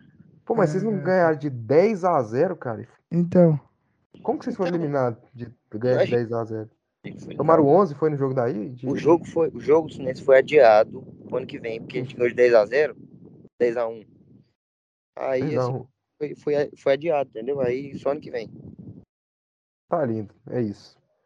Tá lindo, é isso. Vamos falar então alguns confrontos dos, os confrontos dos brasileiros na Sul-Americana, pessoal. E vocês já dizem de cara quem vocês acham que passa? Bora, aquele Bora. bate-bola igual o Copa do Brasil? Bora. De- Vamos começar pelo primeiro, Deportivo Tátira e Santos. É, olha, eu acho que o Deportivo Tátira da Venezuela, né, cara? Eu acho que o Santos Isso. passa. Eu acho que ele perde lá na Venezuela de 2 a 1 e aqui na Vila ele ganha de 1 a 0. É critério gol fora de casa? Não tem mais. Então é 2 a 0 então, Santos. 2 a 0 Santos. É, eu, pra mim também o Santos, não, não sei, não sei dizer. Não consigo cravar o placar. Eu vou cravar assim, foda-se. O jogo É lá isso, vai pô. ser 0x0 e o jogo aqui vai ser 1x0 pro Santos. Vamos lá, eu vou com o Dudu no primeiro jogo, vai ser 0x0, mas no segundo eu vou igual o Carlos, 2x0 Santos aqui no Brasil. Próximo jogo, grande clube chileno que vai eliminar o Inter, Colo-Colo e Internacional. No jogo de ida, eu já vou dar de cara, vai ser 3x0 Colo-Colo. Olha o cara falando bosta. 3x0 Colo-Colo. No jogo de volta, 1x0 Colo-Colo pro Inter ser eliminado chorando. Meu amigo, Não, Carlinhos é o último. fala aí, velho. Então. Primeiro jogo, 8x0 pro Colo-Colo. Meu Deus. Tô brincando, tô brincando. Que que é isso, cara? Primeiro jogo vai ser 1x0 Colo-Colo. E o segundo jogo, Inter massacrando, macetando, Ah, esses caras. é gol vagabundo. anulado, tá? gol impedido. E o jogo vai terminar 0x0. Deus me livre. Esses caras é muito vagabundo. É realmente é impressionante. O tão vagabundo que eles são. Cara, é porque assim, Carlinhos, você tem que entender que daqui a pouco a gente começa a Série B. E quando começa a Série B, você já sabe que muda a chavinha. Você já sabe quem que eu vou Olha. zoar. Então, Ah, calma lá, pô. o Dudu já vai comer. Vamos, vamos deixar, mas vamos lá. É, É. Inter e Colo-Colo, cara. A gente tá indo sem o, o Bustos, né? Que acabou sofrendo lesão muscular. Mas acho que pro segundo jogo ele já tá à, à disposição. Então deve ir o Heitor.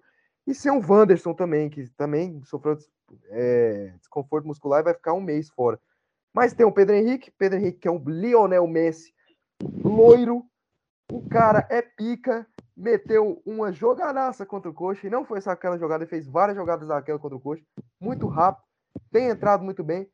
E se ele jogar, porque ele também é, é dúvida, eu acho que a gente vai conseguir uma vitóriazinha contra o Colo-Colo lá no Chile por 1 a 0. Lembrando que a gente é o segundo melhor ataque do Brasileirão, mesmo sem ter Oh, centroavante. Então, parabéns, hein? respeitem a gente. Porra, a gente vai ganhar de 1 a 0 Não vai. No Chile e aqui no Beira-Rio a gente vai fazer 2 a 0. Jogo Não difícil, vai. porque esse time do Colo-Colo tem mais tradição que o Fluminense. Não, isso é verdade. Vamos aí pro próximo jogo: Olímpia do Paraguai e Atlético Clube Goianiense. Eu vou falar por último, claro, porque eu estou até com a camisa do meu time. Vocês podem discorrer sobre tal jogo. 6x0 lá e 10x0 aqui. Ah, eu É, quero. realmente o cara tá Tô brincando. O cara tá louco, cara. tá amargurado por não estar disputando essa Sabe que eu competição. me, eu me esqueci, eu me esqueci. O primeiro jogo é lá. Isso. Hum, No meu jogo é no Paraguai. Tá, o primeiro jogo vai ficar 1x0 pro Olímpia. E o segundo jogo vai ficar 1x1. É, Não sei a cara, curada, esse, tá esse paraguaio que já encrencou comigo e com o Dudu. Nós estávamos de boa na festa lá, curtindo a festa, ele chegou lá. E Já mandou você sair. Vaza, vaza, sai, sai, sai. Pegou a gente pela gola da camisa, botou a gente pra fora. É um paraguaio assim, a gente já avisa, ó, João Vitor, cuidado que esse paraguaio é encrenqueiro. Eu Não, acho que ó, vai ser. eu vou tentar ensinar ele a dançar. Vou eu vou tentar avisar ensinar a antes, vou dançar. avisar antes. Ô, cuidado quando vê as paraguaias Vai lá. já vai lá? Não, vai pode lá. ficar tranquilo. Eu não estou indo, vou, vou tomar muito cuidado. Se Deus quiser, espero que o time. O Churim não vai, o Churim não vai jogar, então não tem esse problema. Eu vou dar a letra aqui, meu amigo.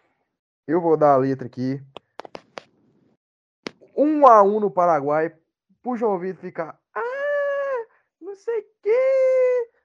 Ué, não era o sei. Olímpio que pipocava? É, não era o que Olímpio que pipocava. entregou. Eu aprendi minha Entregou, lição. Eu o aprendi minha desse lição. e jeito. Não vou. Não é o Olímpico que, entre- que- que entregou pra gente o Isso. o- classificação? classificação. O João Vitor vai mandar áudio no grupo sacada. E a gente, semana que vem, vai estar aqui mostrando esse áudio, porque aqui em Goiânia, o Ah, Atlético não está acostumado a jogar no Serra, vai empatar de 0 a 0 e nos pênaltis, meu amigo, o Olímpia vai tirar o Atlético, como tirou o Inter, como tirou o Fluminense, e vai tirar o Atlético nos pênaltis. João Vitor, e se prepare, É. se prepare que esse Hum. áudio eu vou botar na, na rádio, eu vou botar, botar na televisão, Quero ver como é que vocês vão conseguir esse áudio, porque eu não vou mandar esse áudio. interromper mandar, pô. Não vou mandar esse áudio. Eu não vou mandar Dudu esse vai áudio. interromper Eu a novela. Pantanal e vai Eu soltar o aprendi, áudio Eu lá. aprendi, não vou ma- vou mandar áudio. Deus. Vamos pro próximo jogo? Oi, você não tá palpite, não. Tá com medo? Uh, olha ele, olha ele tentando livrar a bunda dele. Vamos lá, vamos velho, lá, Tá vamos lá. tentando livrar a bunda dele. Vamos lá então, vamos lá então. Eu vou falar, vou falar. No jogo de ida, no jogo de ida, vai ser um jogo difícil lá no Paraguai. Vai ficar 1 a 0 pro Atlético, 1 a 0 pro Atlético. Gol assim nos minutos finais, tá? Gol do Baralhas. Jogo de volta, Meu Deus. 2 a 1 pro Atlético de virada pra cima do Olímpia. Esse vai ser o placar. De virada, a gente vai classificar com a virada pra comemorar. Vamos agora pro próximo jogo aí, Stay Strongest e Ceará, meus queridos. O Ceará que vai jogar na altitude, né, velho? Chegou difícil, hein, pro Ceará, hein, que não tá acostumado. Eu acredito que no primeiro jogo fique 1x0 The Strongest e na Arena Castelão o Ceará deite e faça 2x1 tranquilamente com dois gols do Vina. O que, que vocês acham? Eu acho que vai ser 3x1 pro The Strongest na altitude, porque ninguém ganha na altitude. Até o Always Red vira Barcelona na altitude. Então vai ser 3x1 pro The Strongest. E aqui vai ser 3x0 pro Ceará. O Vozão vai passar. Meu vô vai passar. Eu, eu E o já, seu vô, Dudu? Vai passar seu vô? Eu, meu vô, infelizmente, meu vô vai ficar pelo caminho. Na altitude, o velhinho, na altitude o velhinho vai passar mal. 2 a 0 The Strongest. E no, no Castelo vai ser Ah, 0 a 0 aquele jogo truncado, aquele jogo feio, pancadaria pra tudo quanto é lado. lotado. 80 mil. Ou no máximo 1x0 pro Ceará, mas eu vou cravar 0x0. Que isso, hein? Agora o próximo jogo. Ô, jogo maravilhoso. Esse jogo eu já assisti um jogo assim, dessas duas equipes, na Sul-Americana. E o ano terminou muito bem pra gente aquele ano. Universidade Católica e São Paulo. Jogo de ida lá. O que, que vocês têm pra falar? Que eu fico por último novamente, né? Cara, Universidade Católica é um dos adversários complicados. É, encrespou com o Flamengo é, na Libertadores. Encrespou pro, pro Inter do Cudê, eu lembro, em 2020. E encrespou pro Grêmio do Renato em 2020 também na fase de grupos da Libertadores. É, eu acho que é um jogo que, com toda sinceridade, eu acho que a Universidade Católica vai passar. Foda-se, cravei. Universidade Católica vai ganhar do São Paulo no Chile por 2 a 0 e no Morumbi a torcida do São Paulo já vai começar boi, boi, boi do Piauí. Agora eu quero ver você sair do Morumbi e vai ficar 0 a 0 Cara, acabou. esse, eu- ele re- resgatou lá no fundo. Estilo Piauí. Talheres, estilo Talheres. Piauí é sacanagem. Aí é sacanagem, velho. Eu vou cravar jogo de ida realmente 2 a 0 E o jogo da volta, São Paulo vai abrir o placar logo cedo e depois mais nada. Mais nada. 1 a 0 São Paulo e Universidade Católica passando. Eu acredito que no jogo de ida vai ficar 1x0 São Paulo, porque o Roger Senna vai fazer alguma merda que a gente não vai conseguir fazer gol, só vai conseguir fazer um. E no jogo de volta, com o apoio da torcida, a gente vai meter 2 a 0 e passar tranquilamente. Tá ligado? Então fiquem de boa que a gente vai passar. E a Vamos pra Libertinha? Vamos pra Libertinha agora. Começa... Libertinha. Vamos começar. Nossa, a Libertinha tem mais de time brasileiro que tudo. Cara, Ah, vou falar oi. pra vocês, é bom que isso aqui, cara, isso aqui pra comprometer as pessoas. É Isso aqui pra gente arrancar isso aqui. É daqui não, isso é, ó, Excelente. É o pum, estalar de dedo. rapidinho. Vamos embora pro próximo. Atlético Paranaense e Libertar. Quem que vocês acham? Comenta aí. Eu acho que o Furacão tá numa boa fase. Vai ganhar do Libertar por. Primeiro jogo é onde nessa porra? O jogo vai ser na Arena Baixada. Eu acho que vai ficar 3x0 pro Furacão na Arena da Baixada. E lá no Paraguai vai ficar 1x0 pros paraguaios. Na minha opinião, o jogo lá vai ficar, o jogo na, aqui, né? Na arena rebaixada, no tapetinho. Vai ficar Aqui. 2 a 0 E o jogo da volta Os ficará defensores tem o Chaco. do, do defensor do saco 0 a 0 Nesse jogo aí, nessa, nessa competição, Atlético Paranaense consegue passar, diferentemente da Copa do Brasil, que eu cravei o contrário. É, que era o contrário. hoje nessa, mano. tá o também. Bahia vai passar do Furacão. Eu falei também que vai, vai passar do Furacão. Vai ter vai virada, vai ter virada, calma. Tá bom, vamos ver. Jogo, o próximo jogo for. Ah, eu tenho que falar, né? Eu acredito que no jogo aqui na Arena Baixada vai ficar 1x0 Libertar. E no jogo de lá, 1x0 Atlético Paranaense. Vai passar. Ali o Libertar passa nos pênaltis. Próximo jogo, Fortaleza e Estudiantes. Eu acredito que o Fortaleza, que tá se recuperando, mais ou menos, né? Bem mais ou menos. Consiga, porque mata-mata eles estão indo bem. Consiga ganhar de 2 a 0 na, na, na Arena Castelão. E no jogo de volta lá, sou perca de 1 a 0 e passe pelo Vitória que teve em casa. O que, que vocês acham? O Fortaleza, o meu Leão, o meu Lion, vai pegar os argentinos e vai meter um 1 a 1 na Arena Castelão. Lá na Argentina, o Estudiantes. Cara, otário, velho. Vai. Esse cara é muito otário, mano. Tem que ser um Argentina, 6 a 0 que ele Estudiantes, vai vai meter, um 1 a 1 o Estudiantes vai meter 3 a 0 no Fortaleza pro cearense ficar puto comigo. E quando o Fortaleza classificar, eles vêm me xingar aqui. Tá vendo, seu otário, seu pau no cu, não sei o quê. Mas eu acho que o Estudiantes vai passar de 3 a 0 na Argentina. É isso. Você, Dudu? Cara, eu acho que, que o Fortaleza ganha o primeiro jogo.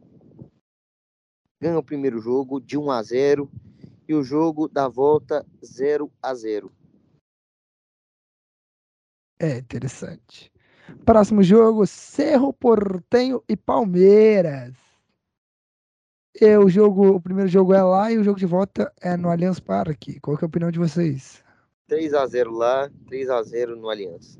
Ah, é, é meio chato, né, cara? Esse jogo é chato porque, óbvio, o o Palmeiras vai falar, ah, mas você tá zicando. Não, não tô zicando, não. Isso aí é óbvio. Óbvio. Se o seu Portenho passar, meu amigo, eu compro Nem a Deus camisa do seu tira. Portenho. Eu compro a camisa do seu Portenho. O João Vitor compra a camisa do seu Portenho. eu O compro a Dudu camisa do compra a seu camisa do seu Portenho. Não, e sabe quem, estaremos sabe todos quem nós joga, de Cerro sabe Portenho. quem joga no Cerro Portenho? Hum, Jean. é isso. Eu compro a camisa. O João Vitor Goleirão. compra. O Du- be- beleza? O Dudu compra. Eu o seu. Portenho passar. Eu e nós três vamos estar aqui de Eu- seu Portenho. Eu Eu concordo com o Dudu. Igual foi em 2018, o Palmeiras vai ganhar lá no Paraguai e vai ganhar aqui no Brasil. Aqui no Brasil. Felizmente, 0. vão falar que é cantado, mas a gente vai, vai falar. Eu acredito, vai ser igual aqui a opinião. Eu acredito que o Palmeiras passe e ganhe de 2 a 0 lá e 3 a 0 em casa, porque o Palmeiras em casa é mais forte. Próximo jogo. É, Ele é, ficou é, é, É, esse Palmeiras faz, tem é, mas- experiência para falar disso. é Ele, ele tá, no lugar, de fala- tá no É. lugar de fala, ele pode Tá falar. de fala dele. Bora, bora, Depois- próximo jogo. Jogo 3 a 0 pro Palmeiras contra o São Paulo. Cala a boca, nunca. Na madeira que isso é mentira. Próximo jogo, Emelec Galo. O jogo de ida lá, eu acredito que fique 2 a 0 Galo. E o jogo de volta 4 a 0 Galo dentro do Mineirão. Caralho, festa esse da Emelec, ele, ele quase eliminou o Flamengo e Jorge Jesus, moço. Ganhou de 2 a Mas 0 é lá o, é o Galo, é o Galo loucura. Vai, o que, que é a opinião de vocês? Eu acho O que vai ficar Melec o Meleque tirou o Flamengo do. É, Que ano que foi? 2011, eu acho. Libertadores. 2011, eu acho. Fase de grupos. Mas eles não foi jogo direto, não foi jogo direto. É, né? foi fase de grupos. Que o Léo Moura fala assim, ó, gol do Emelec. Putz. Muda, moleque. Mas eu acho que vai ser 2x1 pro Galo no Equador.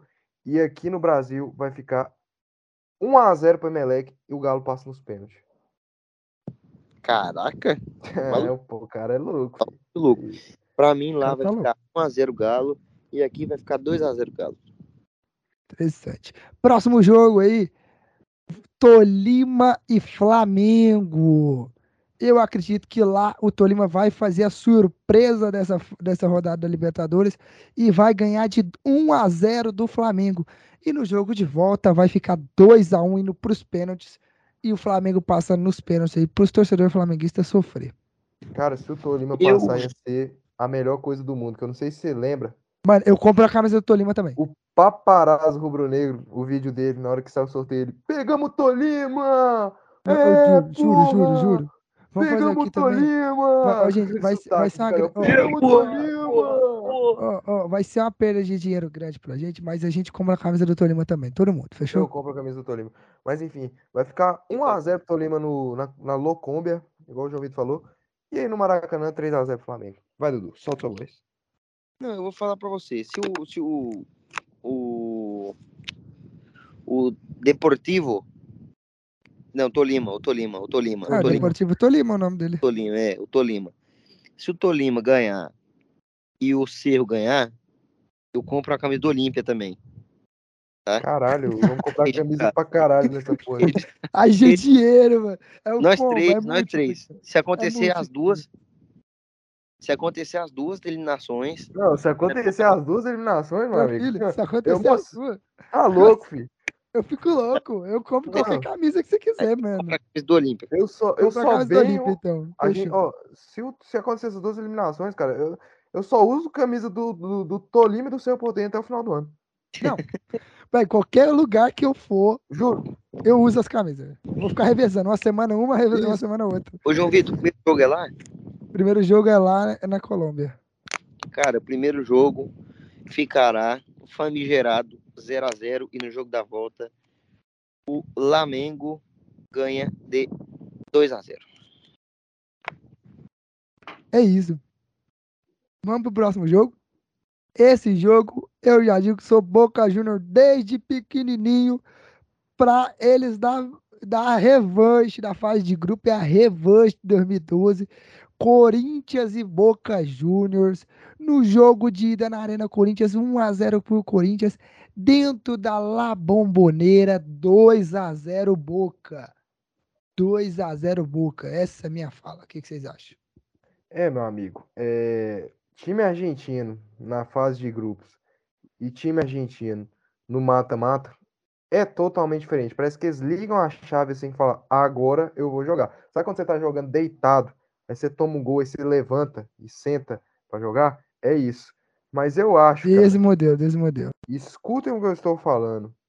Eu acho que o Corinthians vai eliminar o Boca. O primeiro jogo vai ser na La Bombonera. Vai ficar Não, o primeiro Um jogo vai ser na Neoquímica Arena. Ah, vai ficar então. O Corinthians vai ganhar de 1 a 0 e o segundo jogo vai ficar 1 a 1, Corinthians amarrando o jogo. Sua opinião, Dudu? É, eu já eu acho que infelizmente, quer dizer, felizmente, né, o Boca passa. Acredito que pelo também que a gente já viu no ano ne- nesse ano, né, na fase de grupos ali, um jogo completamente difícil ali pro Corinthians, que conseguiu segurar o jogo até o final, mas eu acho que realmente o time do Boca vai ligar a chavinha, vai mudar ali, vai sentar para jogar. E assim, cara, eu acho que o jogo de ida ficará 1 a 0 para o Corinthians e o jogo de volta 2 a 0 para o Boca Juniors. Então é isso. Agora, Carlinhos, você tá olhando minha cara, Carlinhos? Tô olhando a sua cara, meu amigo. Vai começar o show. Você já sabe o O que vem, né? sonoplasta do, do, do Sacada Podcast já está pronto Uepa! para a. Você já sabe o que vem, né? Chama volta pra Chico, cá, chama galera. Igor, chama O o que a torcida flamenguista chama do Mister? Igor. A galera que tá incomodada com a torcida flamenguista chama Mister toda hora. Vocês não conhecem o nosso amigo Luiz Eduardo Conca, que todo episódio ele chama o Igor. Literalmente, acho que todas as vezes que o, o, o Igor foi demitido, ele falou do Igor. Mano, Desde que parece, peraí, foi demitido. parece que a gente pega no pé, parece que a gente pega no pé, mas não é, velho. Vocês podem pegar Não lá é, os episódios. O Dudu tá sempre falando do chamando Igor, o Igor. sempre. Então, Dudu, o que que aconteceu em Criciúma, meu querido? Vamos mais uma mais vez. uma vez o Dudu chorando aqui. Chama o Igor? Vamos, vamos. chama Vamos o Igor, cadê o Igor? Não, vou até dar uma ausentada aqui, vamos falando aí rapidão. Ser Vai. realista, né? Começa. O que eu tenho pra falar, cara, eu tenho muito pouco aqui pra falar nesse momento, muito pouco. É, antes de começar tudo aí, é, a vergonha, né, que a arbitragem brasileira mais uma vez, a nojeira, a vergonha. Espero que vocês aí, meus companheiros de bancada, tenham a vergonha na cara, o brio, o brio de, de assumir, de admitir que foi vergonhosa a marcação de pênalti contra o Vila Nova. Mas, mais uma vez, cara, se o problema do Vila fosse só arbitragem, tava excelente, tudo a gente não tava na zona. E é isso aí, cara, é isso aí. Assim, é, não, não tem mais o que falar, entendeu? Se alguém quiser saber o que, que eu acho, o que, que eu penso, pode voltar aí nos três, quatro últimos episódios aí, qualquer hora, momento que você assistiu eu falando do Vila, vale pro, tá- pro dia de é. hoje também. Não, é realmente os problemas são os mesmos, né? Todas as vezes que, que o Dudu fala, que eu falo aqui, eh, parece que a gente tá sempre falando as mesmas coisas. O pênalti realmente vergonhoso. Parece que eu não entendo, eu não sei se mudou, eu não sei realmente se mudou a regra, porque o pênalti marcado eh, do- em- lá em Botafogo e, e Inter, o pênalti marcado em Corinthians Co- e- e- e Goiás. Hoje o pênalti Criciúma e Vila. Realmente eu não sei Cara, mais tá sobre esse negócio vergonhoso. de, de bola na mão. O Alex Silva praticamente com a mão no bolso, mão no bolso. E falar pra vocês, e hoje, hoje, hoje, teve o mesmo lance. Fluminense Botafogo teve o mesmo lance, não foi marcado. Entendeu? É diferente. não dá para entender. Não tem critério, não tem Silva- critério. Não tem critério. Alex Silva com. Não, mas isso aí foi tipo. Não passa nem de critério. É erro claríssimo, cara, esses pênaltis. Porque o Alex Silva ele tava com o braço totalmente recolhido, com a mão dentro do bolso. Praticamente, com a cara com a mão no bolso. O juiz acabou marcando o pênalti, né, cara? Então, realmente, a arbitragem vergonhosa. O Vila, eu acho que o Vila, até nesse jogo contra o Criciúma, foi um time que, que to- acertou mais passe, né? Não ficou errando tanto passe. Claro que, que dificuldade. Cara, mas, não teve um rapidão, chute ali com pelo que eu assisti- Rezende. Mano, mas rapidão, a parte que eu peguei do jogo, o Vila perdeu muita chance, velho. Muita Não, jogada assim bem, que, não. velho. Não, mas muita jogada que dava pra chegar no gol e o cara, um tentava um chute, ou o cara errava o passe, mano. Sim, errou Mas pouco é, passe, mas era passe importante que errava, velho. É Sabe o foda. que, que eu acho que vem acontecendo com o Vila também, cara? É aquilo mesmo que a gente falou, que eu tinha falado do Santos. cara. Muita ansiedade. Muita vontade de fazer gol. Muita querendo demais. Só que o problema é que quando você quer demais e não põe a cabeça no lugar, você acaba fazendo besteira, cara. Você realmente acaba fazendo besteira. Eu acho que isso vem acontecendo bastante com Vila Nova, cara. Bastante. Os caras estão querendo, eu sei que ninguém tá ali de sacanagem, ninguém tá ali é, querendo perder de sacanagem. Mas assim, cara, precisa manter a cabeça no lugar. Precisa manter a cabeça no lugar, jogar para vencer. Não é só para fazer gol e, e se livrar disso logo, né? Dessa, dessa bruxa que tá dentro do Vila Nova. Que não, não, Não, tô entendendo. E você vê diversas vezes, né, comprovando que o Dudu falou, diversas vezes o Vila é, tinha a bola e acabou se precipitando, finalizando de fora da área. Você vê que as, os finalizações do Vila que tiveram perigo, não foi nenhuma jogada trabalhada, não foi nenhuma tabela, um lance, um cruzamento, assim, sabe, uma jogada. Foram finalizações do Arthur Rezende de fora da área, finalizações, sabe, tipo, chutes de fora da área, sem, tipo, muita pretensão, que se acerta é um golaço mas é complicado você acertar. Então é um time que realmente está se precipitando bastante na hora de, de concluir a jogada, na hora de. Em vez de parar e pensar, cara, vamos trabalhar essa bola, vamos pensar um jeito assim de, de entrar dentro da área adversária trabalhando a bola. em vez de chegar e ficar finalizando da puta que pariu. Que foi várias vezes o Vila nesse jogo finalizou da puta que pariu. E é isso que eu acho, né, cara? Acho que foi um jogo que era 0 a 0 né, por causa dos pênaltis. O Vila acabou saindo prejudicado. Dado Cavalcante acabou sendo expulso. Expulso. Que, se eu não me engano, vai pegar dois jogos aí de, de, de gancho. E é complicado, porque o time tá numa fase, precisa dele ali na beira do campo. E tem tudo aí para ser demitido nas próximas rodadas. O Dado, né? Que já não ganha. Não ganhou nenhum jogo, se eu não me engano, né? Não ganhou nenhum jogo. Não fez gol. Não foi o único gol que fez foi de pênalti. Não fez Um gol de gol que bola de rolando até hoje. Não ganhou nenhuma partida pelo Vila Nova. E agora é a É. hora que você vai chamar o Igor, né? E outra coisa, é, Chama chamar o Igor, né? Igor, Chamando o Igor mais uma vez. Igor, Igor, pelo amor de chama Igor, se você, você que tá escutando aqui, Igor, pelo amor de Deus, volta, Igor. Volta, Igor. Pelo amor de Deus, eu prefiro esse futebol reativo do que esse espaço que não, não leva a lugar nenhum. Por favor, Igor, volta, volte, volte para mim, Igor. Carta aberta ao Igor Magalhães. Estou de braços abertos, fazendo minha carta aberta aqui para Igor Magalhães. Volte para o Vila Nova. Assumiu o namoro com o Igor Magalhães, pessoal. Ele sempre chamou. Não, O Igor tá em pôr de galinhas aí com você, meu amigo? Fazer... Foi o Igor que te levou aí pra pôr de galinhas? Acho que Cara, eu foi. vou falar para você que Certeza. houve o convite para ele, né? Que eu falei, caso você Bora lá. volte para o Vila Nova, venha comigo passar um final de semana, um final de Essa- semana, uma semaninha aqui. Rapidão, eu, eu falo pra vocês, eu acho que a pessoa mais legal que a gente poderia convidar pra falar do Vila era o sogro do Dudu. Esse, ele eu queria ver falando do Vila. Esse eu É, queria ver amigo. falando do Vila.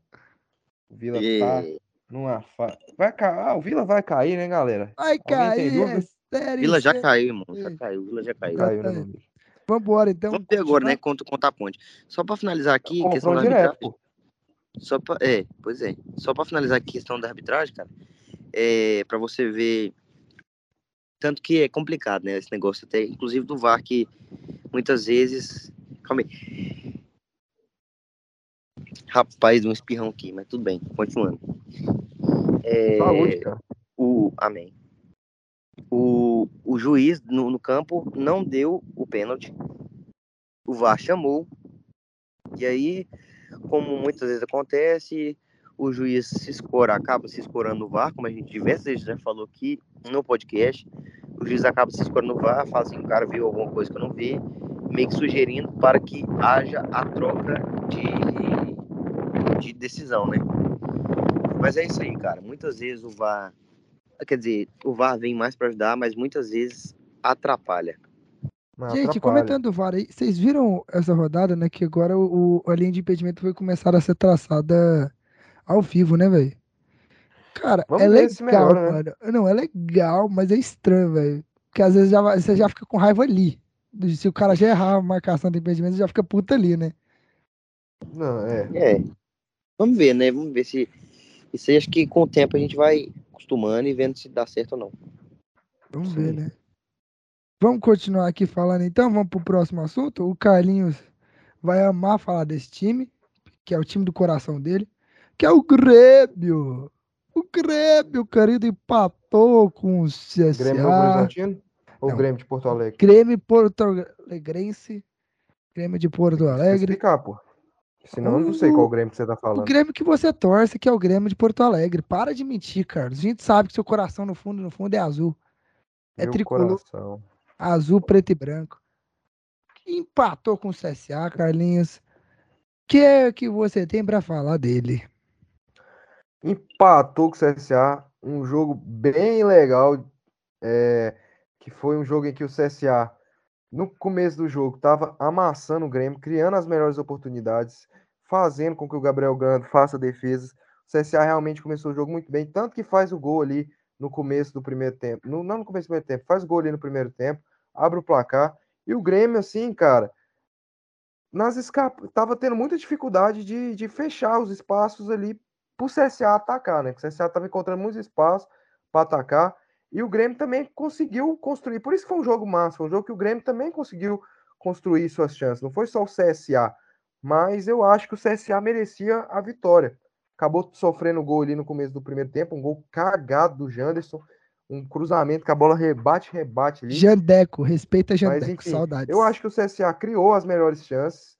E o Grêmio teve a chance dele ali, com boas defesas do goleiro Marcelo Carné, mas eu acho que se tivesse saído vitorioso, tinha que sair o CSA, que tá me decepcionando um pouco. Eu achei que o CSA ia ser um time que ia brigar na parte de cima da tabela, porque é realmente um time que joga bem, mas acaba deixando pelo caminho pontos assim que tinha que ter ganhado. Tipo, esse jogo do Grêmio era um jogo para ter ganhado. Era um jogo que tava melhor que o Grêmio.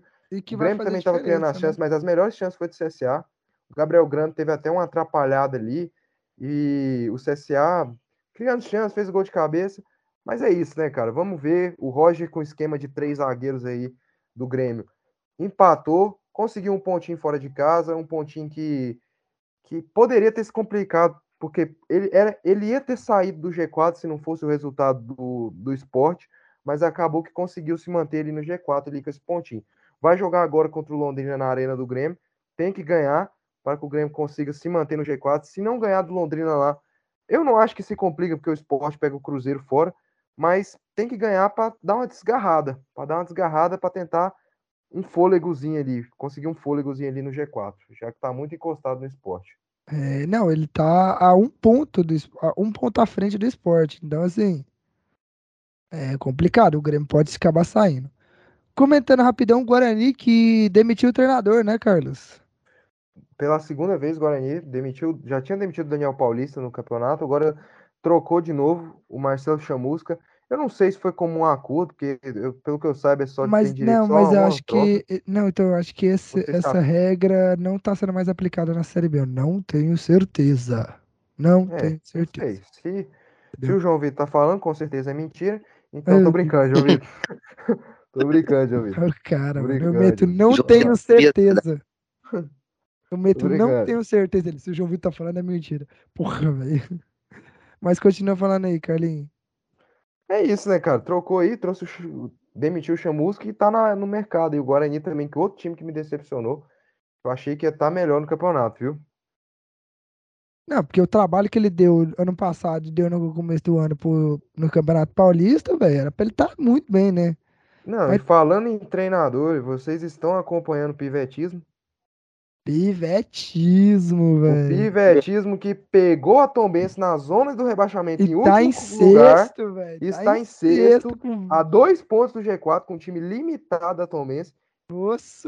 E Enquanto, realmente- velho, do céu, enquanto É. Náutico, Ponte Preta, Guarani e Vila caindo, velho. E é o Paulo Autuori que tá treinando o- a Tombense, né? Autori, Autori vem fazendo videochamadas com, com o. Pivete durante Olha o cara, olha o cara, olha o cara. Bruno o Pivete, não, cara. sério, brincadeira. na, na, no, no, nos jogos do, da Tombo, do Tombo, Tombo, nos jogos, não é da Tombense, é do Uhum. Tombense, você do Tombo. sabia dessa? Não sabia, É não. do Tombense ou é da É, Tombense? do Tombense, os caras ficam putos, parece. Eu tava Por vendo que é masculino? Por que é no masculino não feminino? Porque é a cidade de Tomba, irmão? não é a cidade de? Tomba. De- É a cidade Tombas. de Tomba. É o Tombense, eu sei que é o Tombense. E esse Mas, fica puto assim, mesmo? É, parece que eles ficam putos, mano. Parece que eles ficam puto. Putão. Então, provavelmente é mais uma fake news do Dudu. Não, isso é realidade. Fake news quem dá aqui é você, rapaz. Ai, meu Deus. Continue falando. É porque realmente é uma informação. É muito esquisito o cara saber disso, né? Porque eu não conheço É, ninguém do Não, eu, eu, eu vi no, durante a transmissão de um jogo da Tombense, do Tombense. Ah, aqui.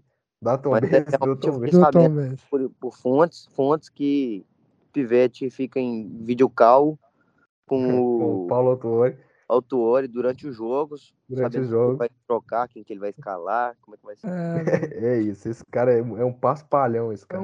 Um É otário. um paspalhão. Vamos falar do tropeço do Bahia? Bahia é minha porra. Perdeu dentro de casa. E aí acabou ali ficando em, ter... tá em terceiro com 25 pontos, enquanto o Vasco e o Cruzeiro se distancia, né? É, complicado. Terceira derrota seguida do Bahia dentro de casa. Tinha perdido para Chapecoense, perdeu para o Atlético Paranaense e agora perdeu para o Grêmio Novo Horizontino. Trocou seu treinador, demitiu o Guto Ferreira e já anunciou o novo treinador, né, o Enderson Moreira. É complicado, né, cara? Porque o Bahia realmente, nos últimos jogos, a gente estava vendo um Bahia um pouco pragmático, com dificuldade de criar. Tinha uma defesa boa ali. Quando não tomava gol, conseguia ali fazer. Mas assim, o Bahia com muita dificuldade, tanto nesse jogo contra o Grêmio Novo Horizontino, foi um jogo que o Bahia apresentou muitas dificuldades para criar jogadas, jogadas assim. Você vê que o primeiro tempo foi um primeiro tempo sem inspiração, tanto do Bahia, tanto do Grêmio Novo Horizontino. Segundo tempo também, sem inspiração, acho que teve só um contra-ataque ali do Bahia, do que o Matheus Davó poderia ter passado a bola, ele saiu correndo igual maluco. Então, eu acho que, eu não sei se era o momento certo de trocar o Guto Ferreira, se bem que desde a sexta rodada, quando o Bahia ganhou de 4 a 0 do Londrina, o Bahia vem apresentando um futebol meio assim, um pouco abaixo, né, cara? Os jogos que o Bahia ganhou do Criciúma, da Ponte Preta, o adversário foi melhor. Agora perdeu para Chapecoense, perdeu para o Grêmio Novo Horizontino. A gente sabe que você perder dois jogos dentro de casa na Série B é complicado. Não, e, é, e tempo... muitas chances assim, de, de atrapalhar muito. Não, atrapalha né, muito, cara. Mas o jogo, assim, foi um jogo bem abaixo, um jogo que as duas equipes não criaram tanto. Ou foi no final do jogo, né? Isso, a Tom, a Tom porra, que o Grêmio Novo Horizontino fez um gol ali no final do jogo, o Grêmio Novo Horizontino, que não vencia há seis partidas, seis rodadas o Grêmio Novo Horizontino não vencia, era um time que estava brigando na parte de cima da tabela, voltou a ganhar do Bahia com o gol do Diego Torres no final, mas é isso, né, cara, o Bahia, hum, dificuldade para entrar pelo, por baixo, o Bahia que é um time na Série B, era um time que eu elogiava muito, que sabia tocar a bola, hoje o Bahia tinha muita dificuldade em entrar por baixo, é, é, tentando muitas jogadas de bola aérea, que não sei o quê, então é muito complicado. Eu não acho que. Eu não sei se eu demitiria ainda o Guto Ferreira, mas a torcida já está um pouco grilada com ele pela por ele ter participado do rebaixamento na Série A e por ele ter essa fama. A galera acha ele muito retranqueiro, medroso. Eu achei que ele escalou mal o time do Bahia. É, ele, ele poderia ter tirado um pouco o Daniel, que não vem fazendo uma boa, uns bons jogos, o Danielzinho. Então, cara, o Bahia chegou até a marcar um gol ali no final do jogo, mas acabou sendo marcado impedimento. Não, não concordo tanto com a demissão do Guto Ferreira, mas como já estava saturado já, a torcida já estava não estava aguentando mais, vaiou o time, acho que acabou sendo a melhor saída ali. Trouxe o Anderson Moreira, que é o pai da Série B. Tem três Será títulos da Série B. Mais uma vez? Não sei, tem três títulos da Série B e para mim foi uma puta contratação do Bahia. Eu acho que era o melhor nome no mercado ali para trazer. Não sei vocês, viu? É, eu acredito que pode ser um diferencial pro Bahia. Ele é um bom treinador pra Série B, né? Aquele famoso é, um cara, treinador de Série B. Um cara que realmente conhece, né, da Série B e dá um pouco mais de. de é, dá um ar novo, né, pra equipe, que já não vinha fazendo dano, mostrando um grande futebol, mas que vai passar do Atlético Paranaense na Copa Nossa, do Brasil. O cara tá até hoje mesmo. Eu acredito que vai passar também. O Carlinho que é, que é doido. Nossa, Vamos continuando falando aí do esporte que empatou em casa, voltou a, a volta da Ilha do Retiro, que segue com problemas no, de drenagem no gramado, né? Acompanhei aqui louco.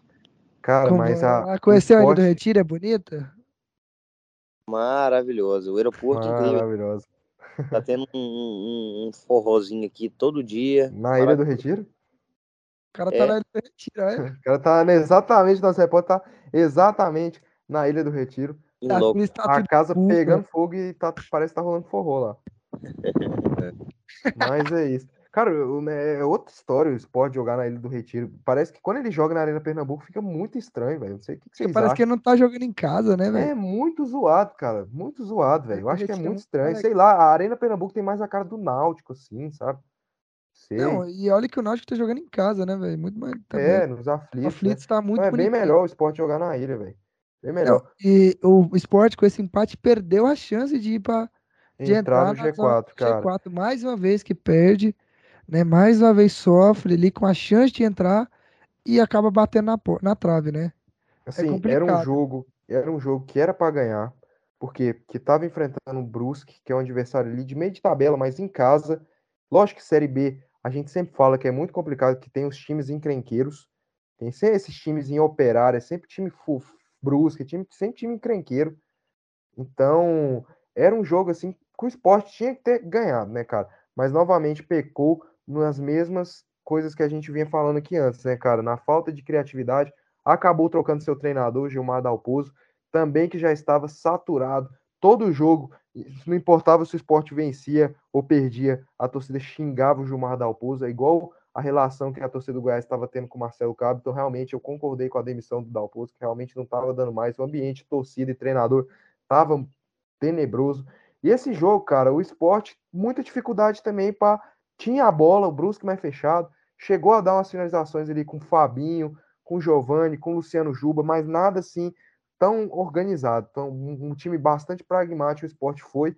E, e diferente do esporte que a gente estava vendo contra o, contra o Bahia e contra a Ponte Preta, que foi um time que criou bastante. Agora, o jogo do esporte contra o Náutico e contra o Brusque foram jogos bem ruins, jogos que o esporte tinha que ter vencido, principalmente o Náutico, que era o adversário da parte baixa.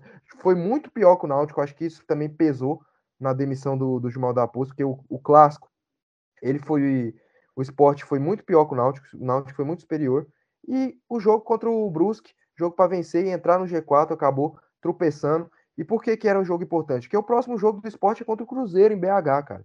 Então era o jogo para é entrar. É complicadíssimo, então, né, velho? A próxima rodada pode ser muito complicado, porque o, os times podem desgarrar do esporte, cara. Não, o, pode, é, o Grêmio pode, pode Grêmio. desgarrar. Então, tipo assim, outros times podem passar o esporte. Tava vendo aqui a classificação. O esporte tem 21 pontos, mas igual Tom Benz tem 20, Criciúma tem 19, é. Londrina tem 18. O Cruzeiro, lá em BH. É, e então assim, assim, é um jogo difícil. O segundo tempo também foi horrível, horrível, horrível. O segundo tempo muito abaixo. O Sport só vem conseguir fazer uma pressãozinha aos 30 do segundo tempo, quando o, o Gilmar Dalpozo até tentou no intervalo ali botar o Nares e botar o Bill ali para tentar ver se melhora o, o, time ofensivamente, mas não deu certo. Aos 30 do segundo tempo, conseguiu fazer uma pressãozinha ali, colocando o Blas, que é um meia que entrou muito bem, um meia que depois de dois meses voltou a jogar, que é um paraguaio de 32 anos, cabeludo.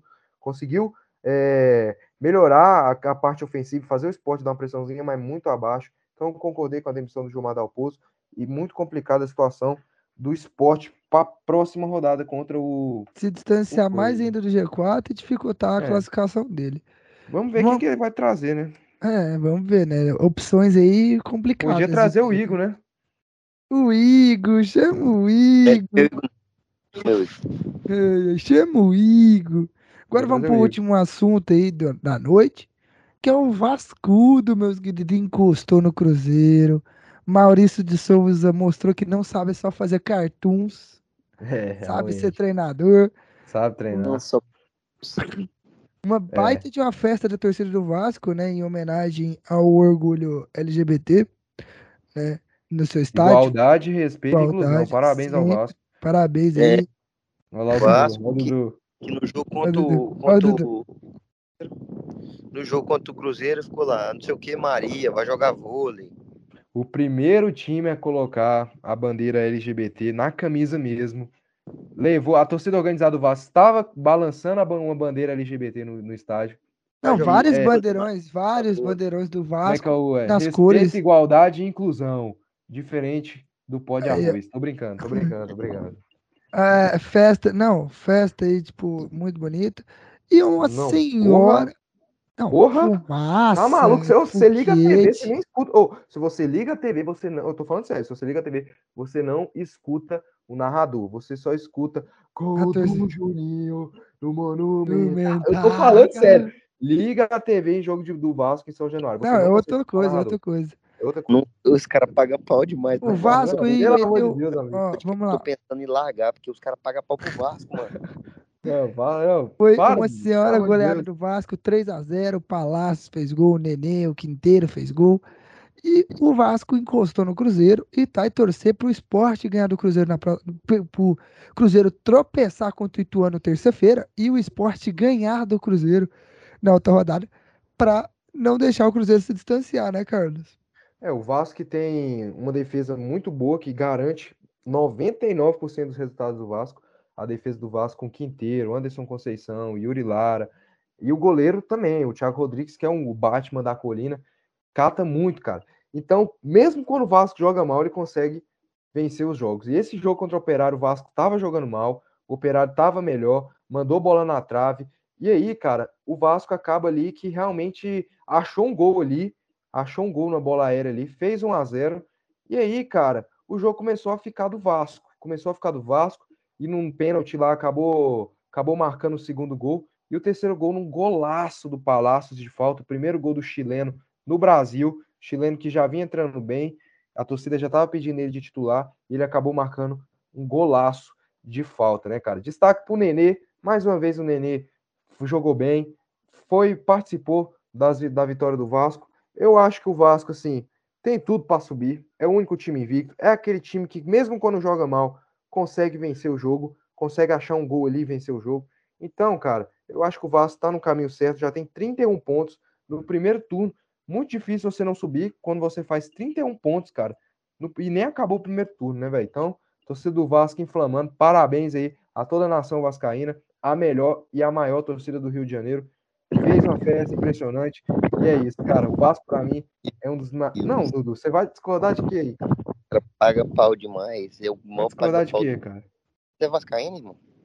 Não, cara, eu só. Não, o Vasco realmente tem uma história incrível, né, cara? Eu quero discordar, falar para você. Não duvide de Vasco da Gama. Não duvide. A chance do Vasco, essa pontuação ainda cair é muito grande. Vamos ver, né? Cair aonde, meu filho? Rebaixar não vai ser, não, velho. Eu... Cair na, na, tabela. É isso. E parabéns é. também à diretoria do Vasco, que é um dos times que. que é, é impressionante como o Vasco é sempre pioneiro nessa. Na maioria das vezes é sempre pioneiro, pioneiro na luta pelas causas, né, cara? Parabéns ao Vasco, respeito, igualdade e inclusão. Foi lá, meteu a bandeira LGBT não vi, zona balançando não vi nenhum, lá. Nenhum outro time fazer isso. Nenhum, nenhum outro time, outro fazer. time fazer isso. Mete, quando, é, não, quando é chega perto da data, eles colocam torcida, a camisa. Não, e nenhuma outra torcida. camisa. Oh, e nenhuma Deus. outra torcida balançando bandeirões do, da, do, com a bandeira do filme pintada com as cores LGBT. Isso. Não, o Fluminense colocou os números, como vários times também colocaram os números. Eu tô falando é lançar uma camisa especial aquilo, que foi a do Vasco, que teve a faixa assim, com a, com a bandeira LGBT, e vai lançar a capa também, vai lançar outra camisa. Não, e, e, até que a, a camisa Balançar a bandeira lá no estádio, né, cara? Balançar não, a bandeira E até que a camisa é bonita, mano. Você olha e fala assim, não, não, a camisa é bonita pra caralho, pô. Bonita, bonita pô. pra caralho. Não é só que eles têm pra aparecer e falar assim, não, a gente tem a... É, tirando tirando a, a zoeira aqui, realmente é muito legal essa, essa iniciativa, assim, que realmente tem que Futebol é isso aí. Futebol é inclusão, futebol é respeito. Igualdade para todo mundo. Futebol é isso, é igualdade para todo mundo. Seja para homem, mulher, homossexual. Para todo mundo é igual. Todo mundo é igual. Olha o racismo, olha a homofobia. Os caras falam. Não, que homofobia? Falou nada, Homofobia, eu não falei nada, porra. Meu Deus, que cara querendo comprometer. Ele, tá se, ele se sente, mano. Aí ele fica jogando pra nós. Pelo amor de Deus, cara. Você é. falou para todo mundo, você falou para homossexual, para mulher, para todo mundo, e eu falei para São Paulino. É, mas é isso, mano. É, é, livre, é para todo futebol, é para todo mundo, é isso. É isso, pô. Vamos com o microfone aqui novamente. É isso, não tem mais nada para comentar. Para liberar o Dudu. Terminamos cedo hoje, né? Duas horas. Graças a Deus. Podemos aí aproveitar o restante da noite. Então é isso, se despedem vocês, dê o tchau de vocês. Terminando cedo o programa, mas isso é bom. É, só agradecer mesmo todo mundo que ouviu até aqui. É, quem pelo menos deu play aí já tá bom demais. Agradecer, falar que é, aqui é comprometimento total, né? Eu tô aqui aproveitando minhas férias aqui, curtindo, tranquilo, e ainda venho aqui para trabalhar, né? Mas é isso aí, isso que, é, que faz a diferença de um cara comprometido para esses palhaços que estão aqui comigo na mesa. E eu vou indo porque eu tenho que pegar meu amanhã cedo, vou pro passeio de bug.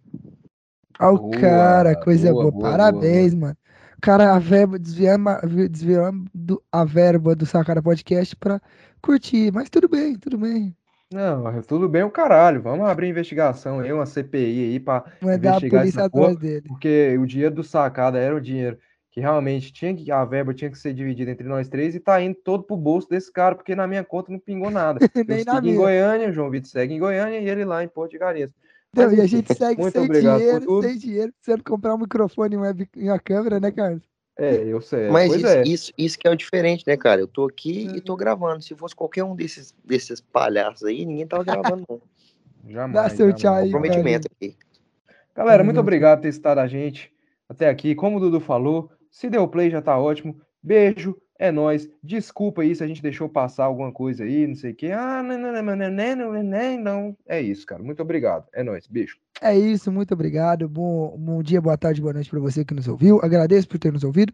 igual o Karim falou, se a gente deixou passar alguma coisa, peço perdão porque a gente gravou um programa mais pocket, mais rápido hoje, por conta do Dudu estar viajando, não queremos atrapalhar demais a viagem dele, né? É isso. Então, muito obrigado. Não esquece de seguir nossas redes sociais, sacarapodcast.oficial no Instagram, Sacara Podcast no Twitter e no Facebook. Se inscreve no nosso canal do YouTube, assim, só apertar o botãozinho vermelhinho, ativa o sininho, segue nossa conta no Spotify e segue, ativa o sininho para receber a notificação do próximo episódio. Muito obrigado e até a próxima, caros ouvintes. Valeu!